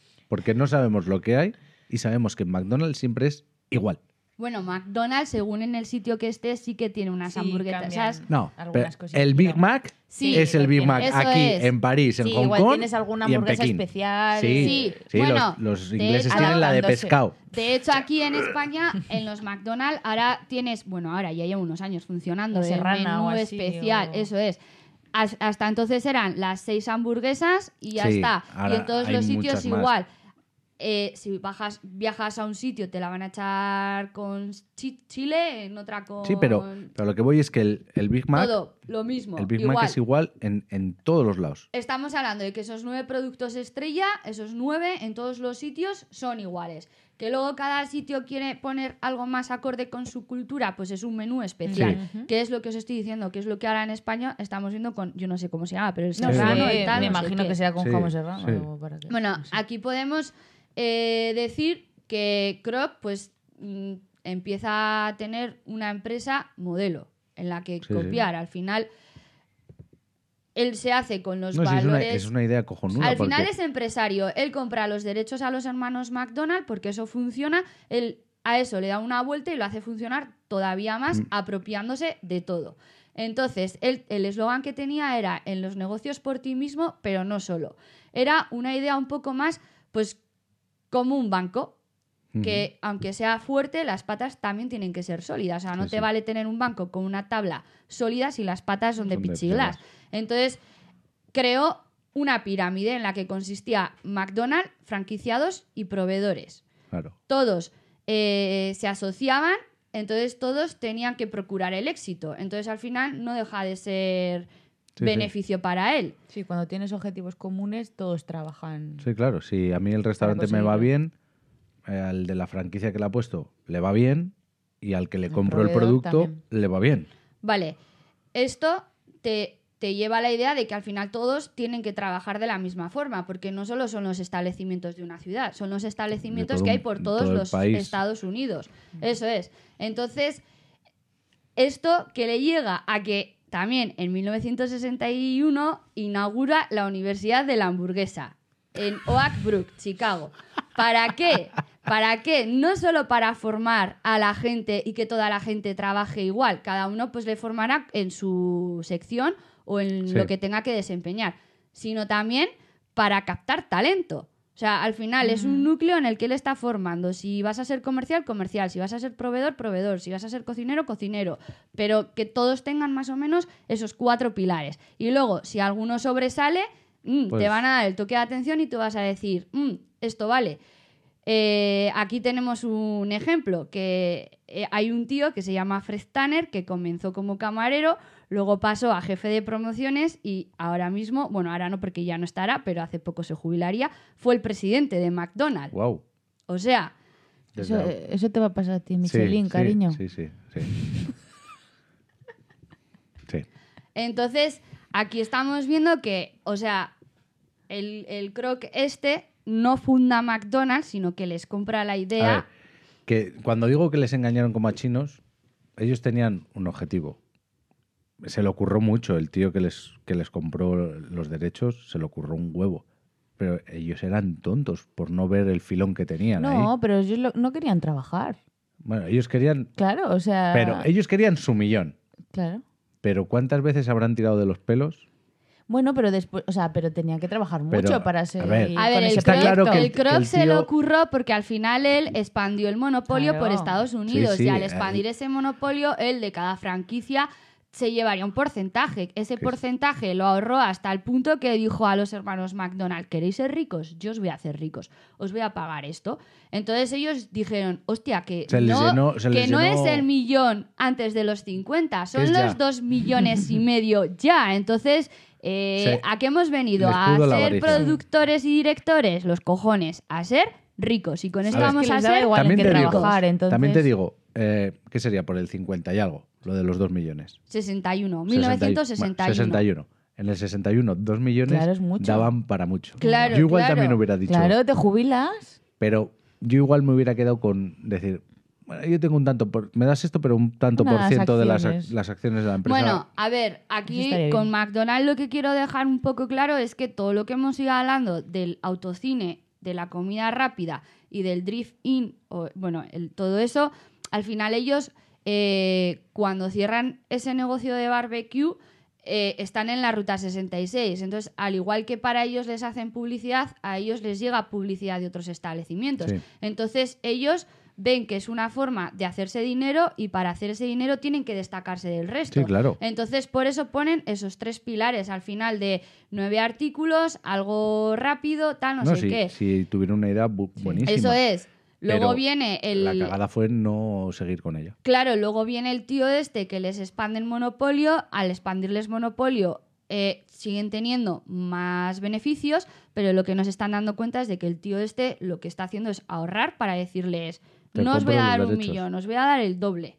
Y ya está, y te compro los derechos. Bueno. Entonces, este luego Al final, también. el tío lo que le sumó fue las ganas de seguir Eso y de es, expandirse. O que sea, realmente ellos no querían tampoco. no es un insulto ni hacerles de menos a los McDonald's cuando No, él se no, habla no, de no. fundador. Él no es fundador, pero él hace mucho también Claro, por él, McDonald's. él lo hace, Le él hace todo.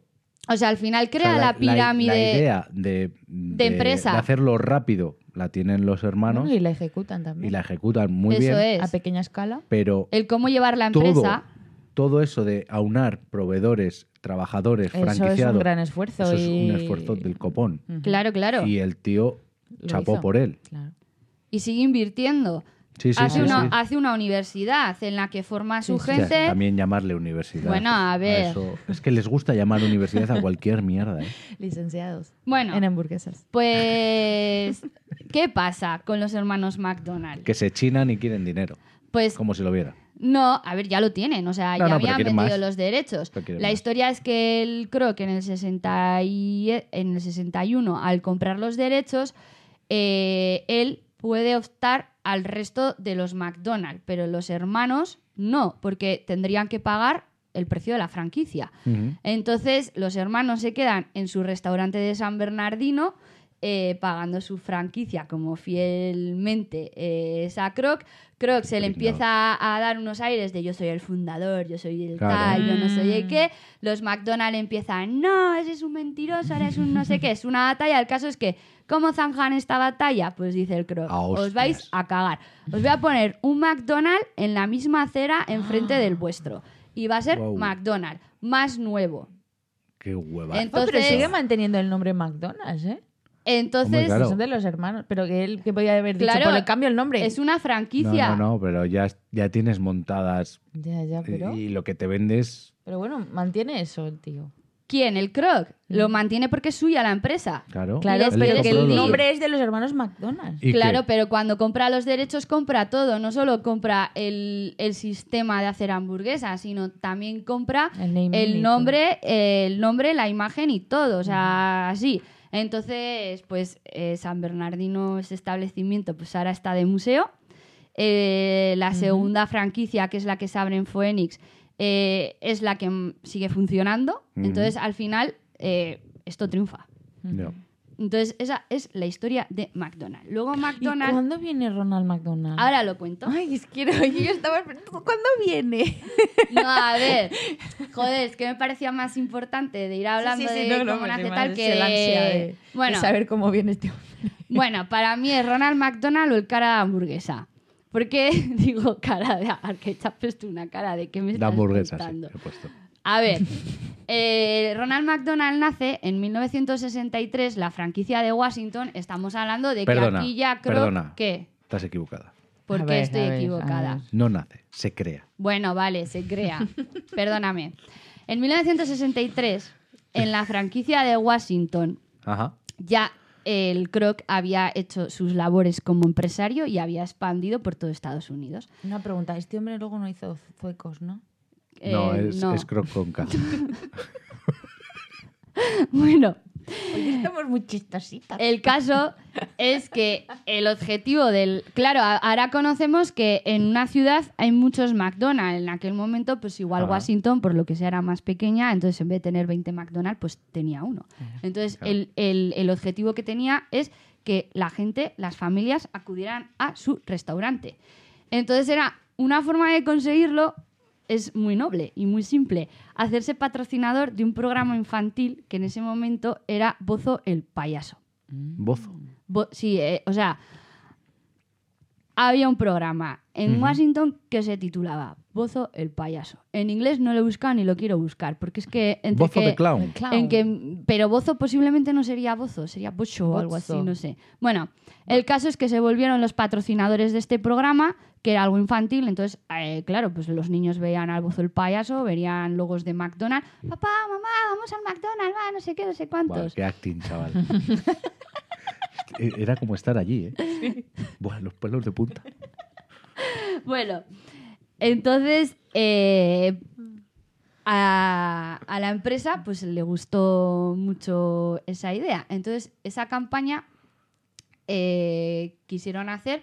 eh, no sé dónde me he quedado. Me he hecho un lío. Bueno, el caso es que a la empresa esa idea le gustó y ese mismo año quiso hacer una campaña para la televisión lo- local eh, inspirada en ese personaje. Eh, entonces, eh, ese personaje, eh, el, el personaje Bozo- Bozo el Bozo el payaso, eh, pues entonces, obviamente iba a ser un payaso quien representará a McDonald's. Y el actor que interpretaba a Bozo el payaso era Willard Scott, que no solo era payaso, sino que era actor. Lo de ser payaso suena como insultante, pero No, es una no, profesión. No, no, sino que era actor y era humorista también. Entonces fue él que el, el que les diseñó eh, ese- esa imagen que ellos querían para hacer esa campaña.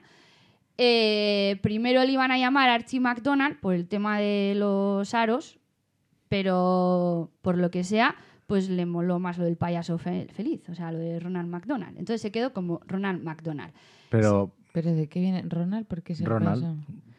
Es un nombre. es un tal nombre. cual. Es un nombre sí, no, Ronald. McDonald. Más. Más. Ronald McDonald, el payaso feliz, ya está.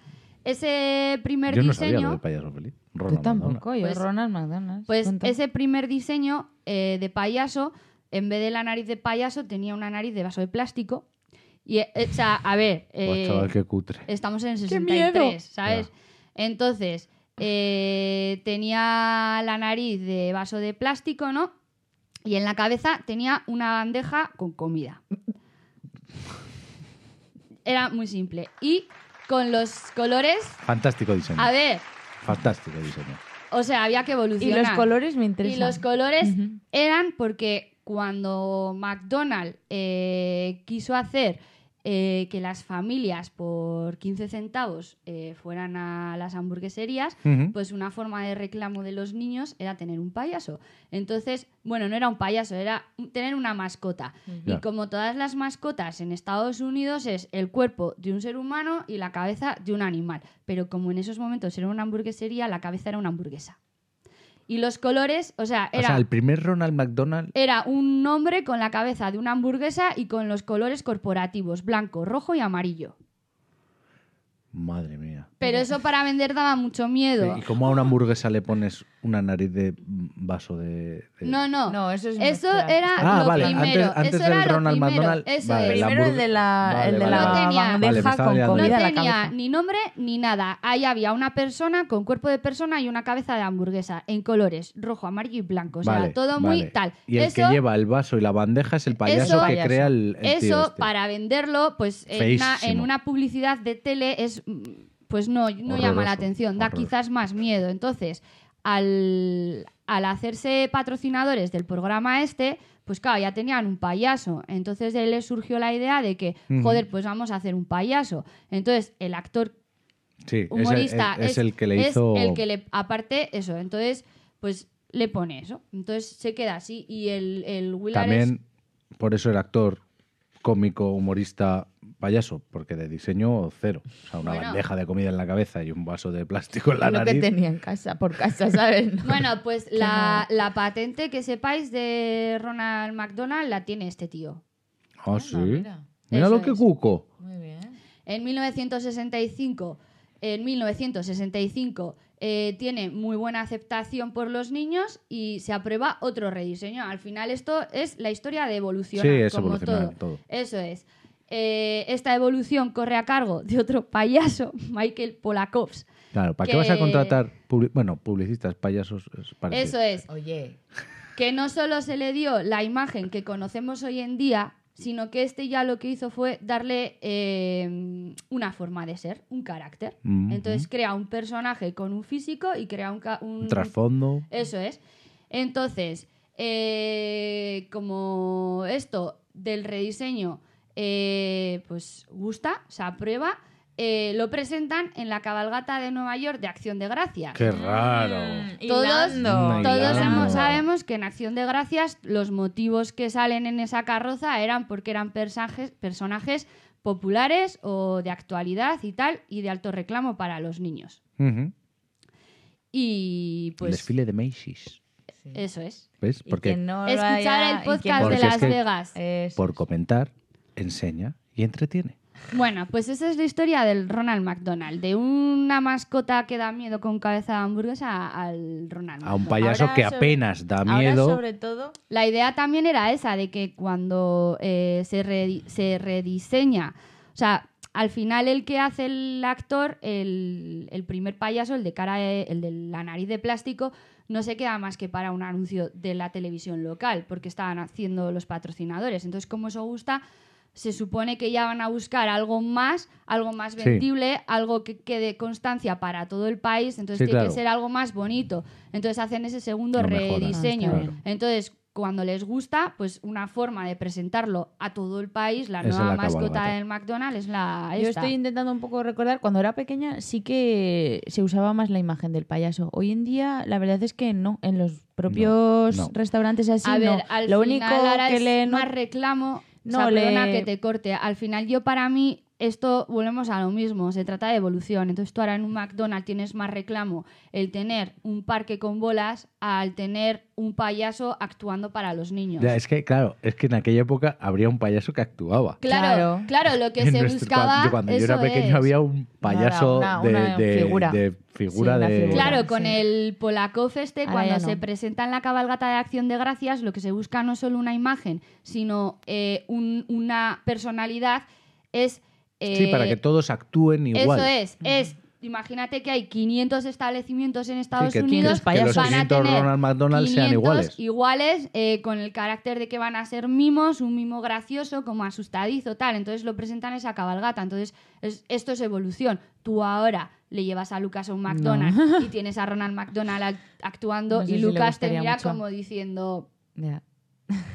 no, yo creo que hoy en día la imagen de Ronald McDonald se está utilizando para, mm, para la fundación. Sí. Eso. Para La- los centros de acogida, para la- las cosas de la casas de para niños tirando. y tal. Yo creo que es de ahí. O sea que entonces eh, la patente que tiene aquel hombre primero que hizo de Ronald McDonald, no sé si le está dando mucho chiqui clean, chiqui clean. Bueno, ya la. ya la Bueno, pero posiblemente gracias a esa patente se rediseña el, el segundo Ronald McDonald. Entonces, todo lo que sea rediseño coge lo anterior. Entonces, Que sí, algo que sí, que- No, no, que sí, ese chiqui a clean ver, le llega. Que sí, que sí. Más Porque que digo que hoy, hoy en día no es un gran reclamo publicitario, No, no, ni pero se bueno. usa en No. mucho merchandising, Claro, pero ni volvemos mucho... a lo mismo. Vamos, es que hoy en por la día no. Tú hoy en día... no le da mucho dinero, vamos, hoy en día. Y si se Claro. está usando para una fundación, pues me imagino que tampoco... Claro, al final volvemos a Mm. lo mismo, es como por hilar, es como en los autocines. Eh, dejan de funcionar pues porque al final evolucionan los coches más pequeños, la crisis del petróleo, las cintas VHS, la gente prefiere juntarse en el garaje de casa a ver unas cervezas, algo más íntimo, más para meterse mano. Entonces, como todo va evolucionando, pues al final el payaso pues se tiene que quedar obviamente como imagen de McDonald's, lo destinan para otros fines, pero en los restaurantes pues cambian eh, ese trocito por un parque con bolas y toboganes, que al final es, Qué gran, qué gran invento ese también, ¿eh? El parque de bolas. es más reclamo para los niños. Y otro reclamo para los niños Ay, es ay. el Happy Meal. Para a los mí, niños y para los no tan niños. sí, bueno. ¿Cómo nace el Happy Meal? Cuéntame Es que a mí me anécdota. gusta mucho porque realmente la idea del Happy Meal no es americana, Ah, no. no es yankee. Pues no sé de dónde nace. Yo tengo una historia con un Happy Meal, pero ¿La vas a contar? no. Bueno, igual Lo de- después de lo hablar de la historia del Happy Meal nos la puedes contar. Bueno, pues la historia nace cuando la copropietaria de la franquicia de Guatemala en 1970... En Guatemala. Es que en Guatemala, o sea, es que en 1970 McDonald's ya se había expandido no por Estados En Unidos, Guatemala. sino Ahí pasan cosas en Guatemala. Guate- Pues Guatemala, mira, Guatepeor. No, Guatepeor. y ya no la propietaria, sino el propietario, sino la copropietaria y una mujer.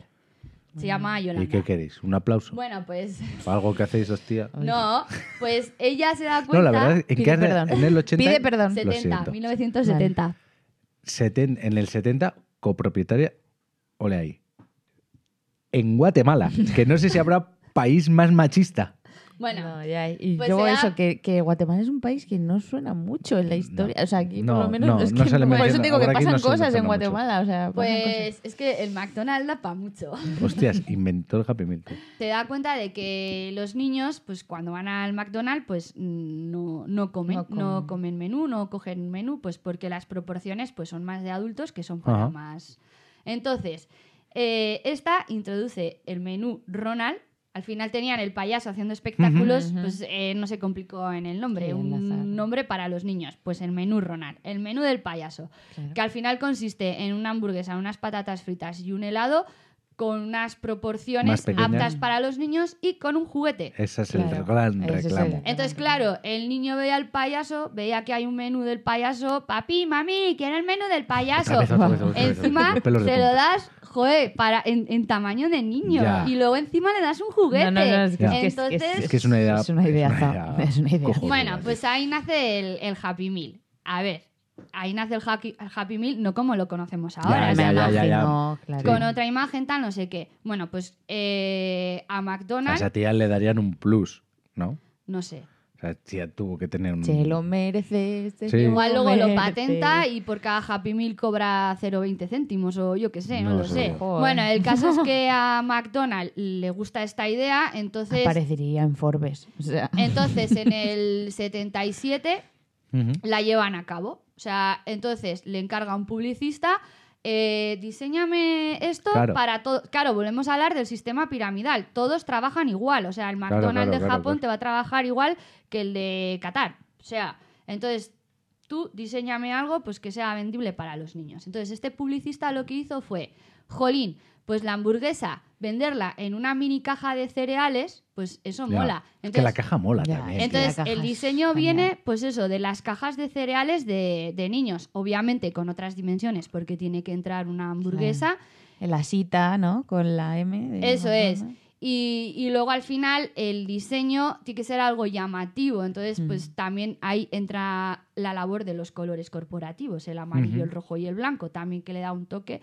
Tienes que buscar algo que en todos los establecimientos sea igual y que a un niño de un sitio y a otro niño de otro sitio les llame la atención. Entonces, por diseño, una forma caja... de casita, ¿no? Es como Sí, una casita. Sí, una eso casita, es. un Entonces, granero. Una caja, entonces, una caja de cereales en cualquier sitio los críos saben lo que es.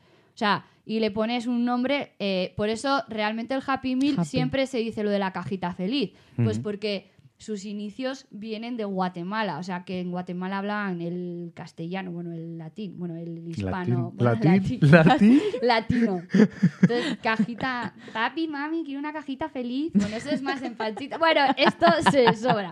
El caso es que este, el caso es que este publicista ve apropiado diseñar una caja de cereales para meter la hamburguesa y el regalo, pues para que fuera algo más extenso en todos los sitios, pues lo que metía era pues un lápiz, una goma de borrar, La madre un pasatiempo, pero todo, todo de McDonald's. O sea, pues, a- pues a- yo ahora pagaría por un lápiz rojo que ponga McDonald's, era amarillo.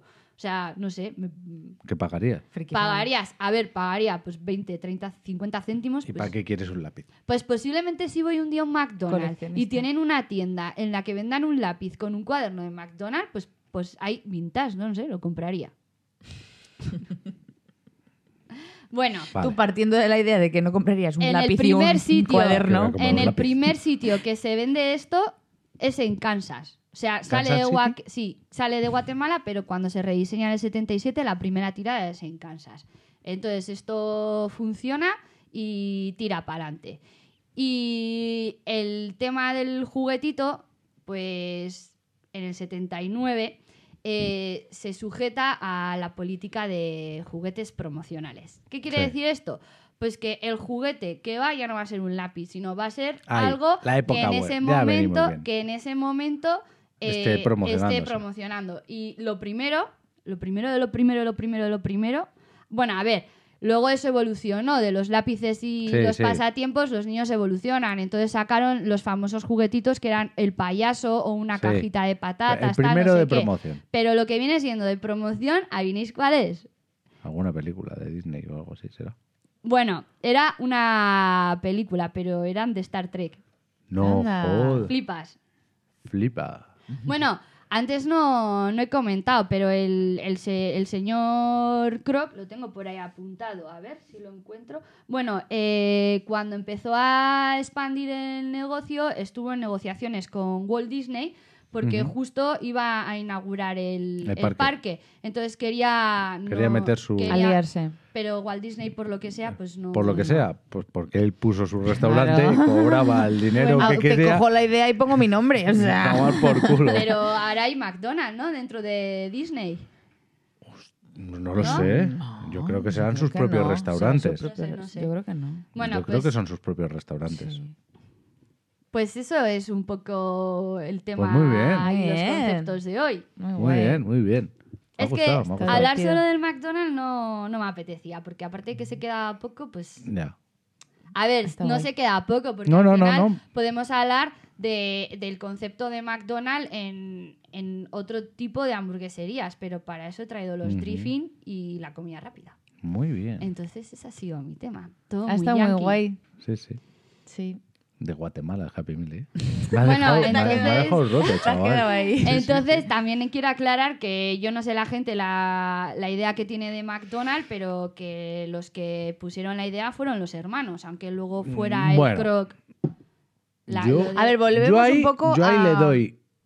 Para mí, el valor lo tiene el sí, croc. Sí. Bueno, y realmente para mí los hermanos McDonald no tienen el balón. Para mí los hermanos McDonald lo que hicieron fue copiar el prototipo del In and Out. Claro. sí. O sea, lo que pasa que más a lo bestia. Pero bueno, volvemos un poco también al, mm, al tema Es que de para- cuando, está, cuando hablamos de Spider-Man, por ejemplo, que decíamos, ¿quién ha creado Spider-Man? Y volvíamos a, no, es que uno tuvo la idea, Es que no- otro Ya, la redibujó. No y tiene- decíamos, no, al final Stan Lee tenía un poco pues las, eh, Sí. la, pro- la promoción, el, Mira, Pero yo lo que eh, veo- el alcance. Yo lo que veo, por ejemplo, es. eh, los hermanos McDonald evolucionaron cosas que ya existían. Pero es. lo que hizo el tipo este, el croc, fue coger Expandir. un negocio y expandirlo a lo Que bestia, tiene mucho mérito. pero con una cosa que no tenía nadie, que era lo que decíamos antes, que vayas a donde vayas, Estandarizar. es igual. Estandarizar Claro, procesos, sí. estandarizar Porque imágenes. antes, Claro. en lo del es- drifting, hemos hablado del in and out, que al final es lo mismo, pero solo se ha quedado en Estados Unidos. Y tú piensas, jolín, pues funcionando ese prototipo, ¿por qué in and out no hizo lo mismo que en McDonald's? Pues porque, no, por ejemplo, porque no puede hoy- funcionar hoy en todos los sitios igual. Eso es, porque por ejemplo, ya aquí, en vez de tener un McDonald's, tendríamos un. Pero aquí no funcionaría un No, In-N-Out. Bueno, bueno, para mí entonces Burger King es un poco plagio de lo de McDonald's. Sí, claro. Claro. Sí. Pero como todo. Pero como todo, es que las Pero- ideas originales buenas se, se copian eh, claro, y evolucionan. Pero a mí, y- por ejemplo, me gusta más la comida de Burger King que de McDonald's. Yo por historia siempre he sido de McDonald's y en mi casa siempre sido de McDonald's. No, de si hecho, tú por historia te comes un mis- ñordo. Lo siento, No, pero es que... No, de hecho mis cumpleaños todos los años se celebran en el McDonald's, pero yo he de reconocer que a mí Burger King, aparte de los aros de cebolla, me ha Claro, dado el que- pan, me ha, me ha dado el pan más, Sí. más bolón, la lechuga más crujiente, Claro, más el tamaño la, más la grande. carne... Las patatas, sabe ¿qué opinas de la- las patatas? Ha Eh, evolucionado. eh, Las patatas fritas No. normales del, del Burger King, o sea, es que son la hostia No. porque Son te la las dan hostia, y no se están quedan luego ahí como... Están riquísimas. No se hablan de. No, no se nos olvidemos de a la parrilla. Sabe, Sabe mejor. mejor. Tía, con esa carne No. lomana, es Ay. que, bueno... ¿Cómo Sí, me a la- gusta? A la Cómo- par- bueno, Pero decía las dos. Como me gusta, a la parrilla. y el de a la parrilla, sabe mejor. Que no ha comido esa una hamburguesa eh, tu de un euro. también. Eh, los pelos de punta, ¿eh? pelos como Bueno, escarpias. Esa no ha comido luego una quiero hamburguesa de un euro en su vida, Julio. añadir otra cosa, que al final McDonald's ha ido evolucionando y ha metido café, ha metido, bueno, aparte Sí, de- ahora hay metido- como en plan eh, Pollos. McDonald's de, de para desayuno. Sí, te abren el desayuno. O sea, que al final el McDonald's va evolucionando. algunas veces también. Que claro, de las patatas fritas, eh, los batidos, porque al final al tío este le compran ocho batidoras porque hacen batidos. Sí. Al final ahora ya tenemos, aparte de batidos, tenemos los helados, los helados de cucurucho, el los mejor helado del McFlurries, mundo, tal, no sé cuántos. McFlurry. Sí, porque en ese sentido el del Burger King no es igual, tío. No. No, No, Yo- porque no, mira, fíjate los McFlurry, helados. tío, el sí, el McFlurry es como lo de. Coca-Cola y Pepsi, 7-Up y Sprite, pues... Sí. Coca-Cola, Cash, Cash prefiero que Fanta eso es. Sí. y es de Pepsi. Y luego Cash. generalmente suele ser 7-Up.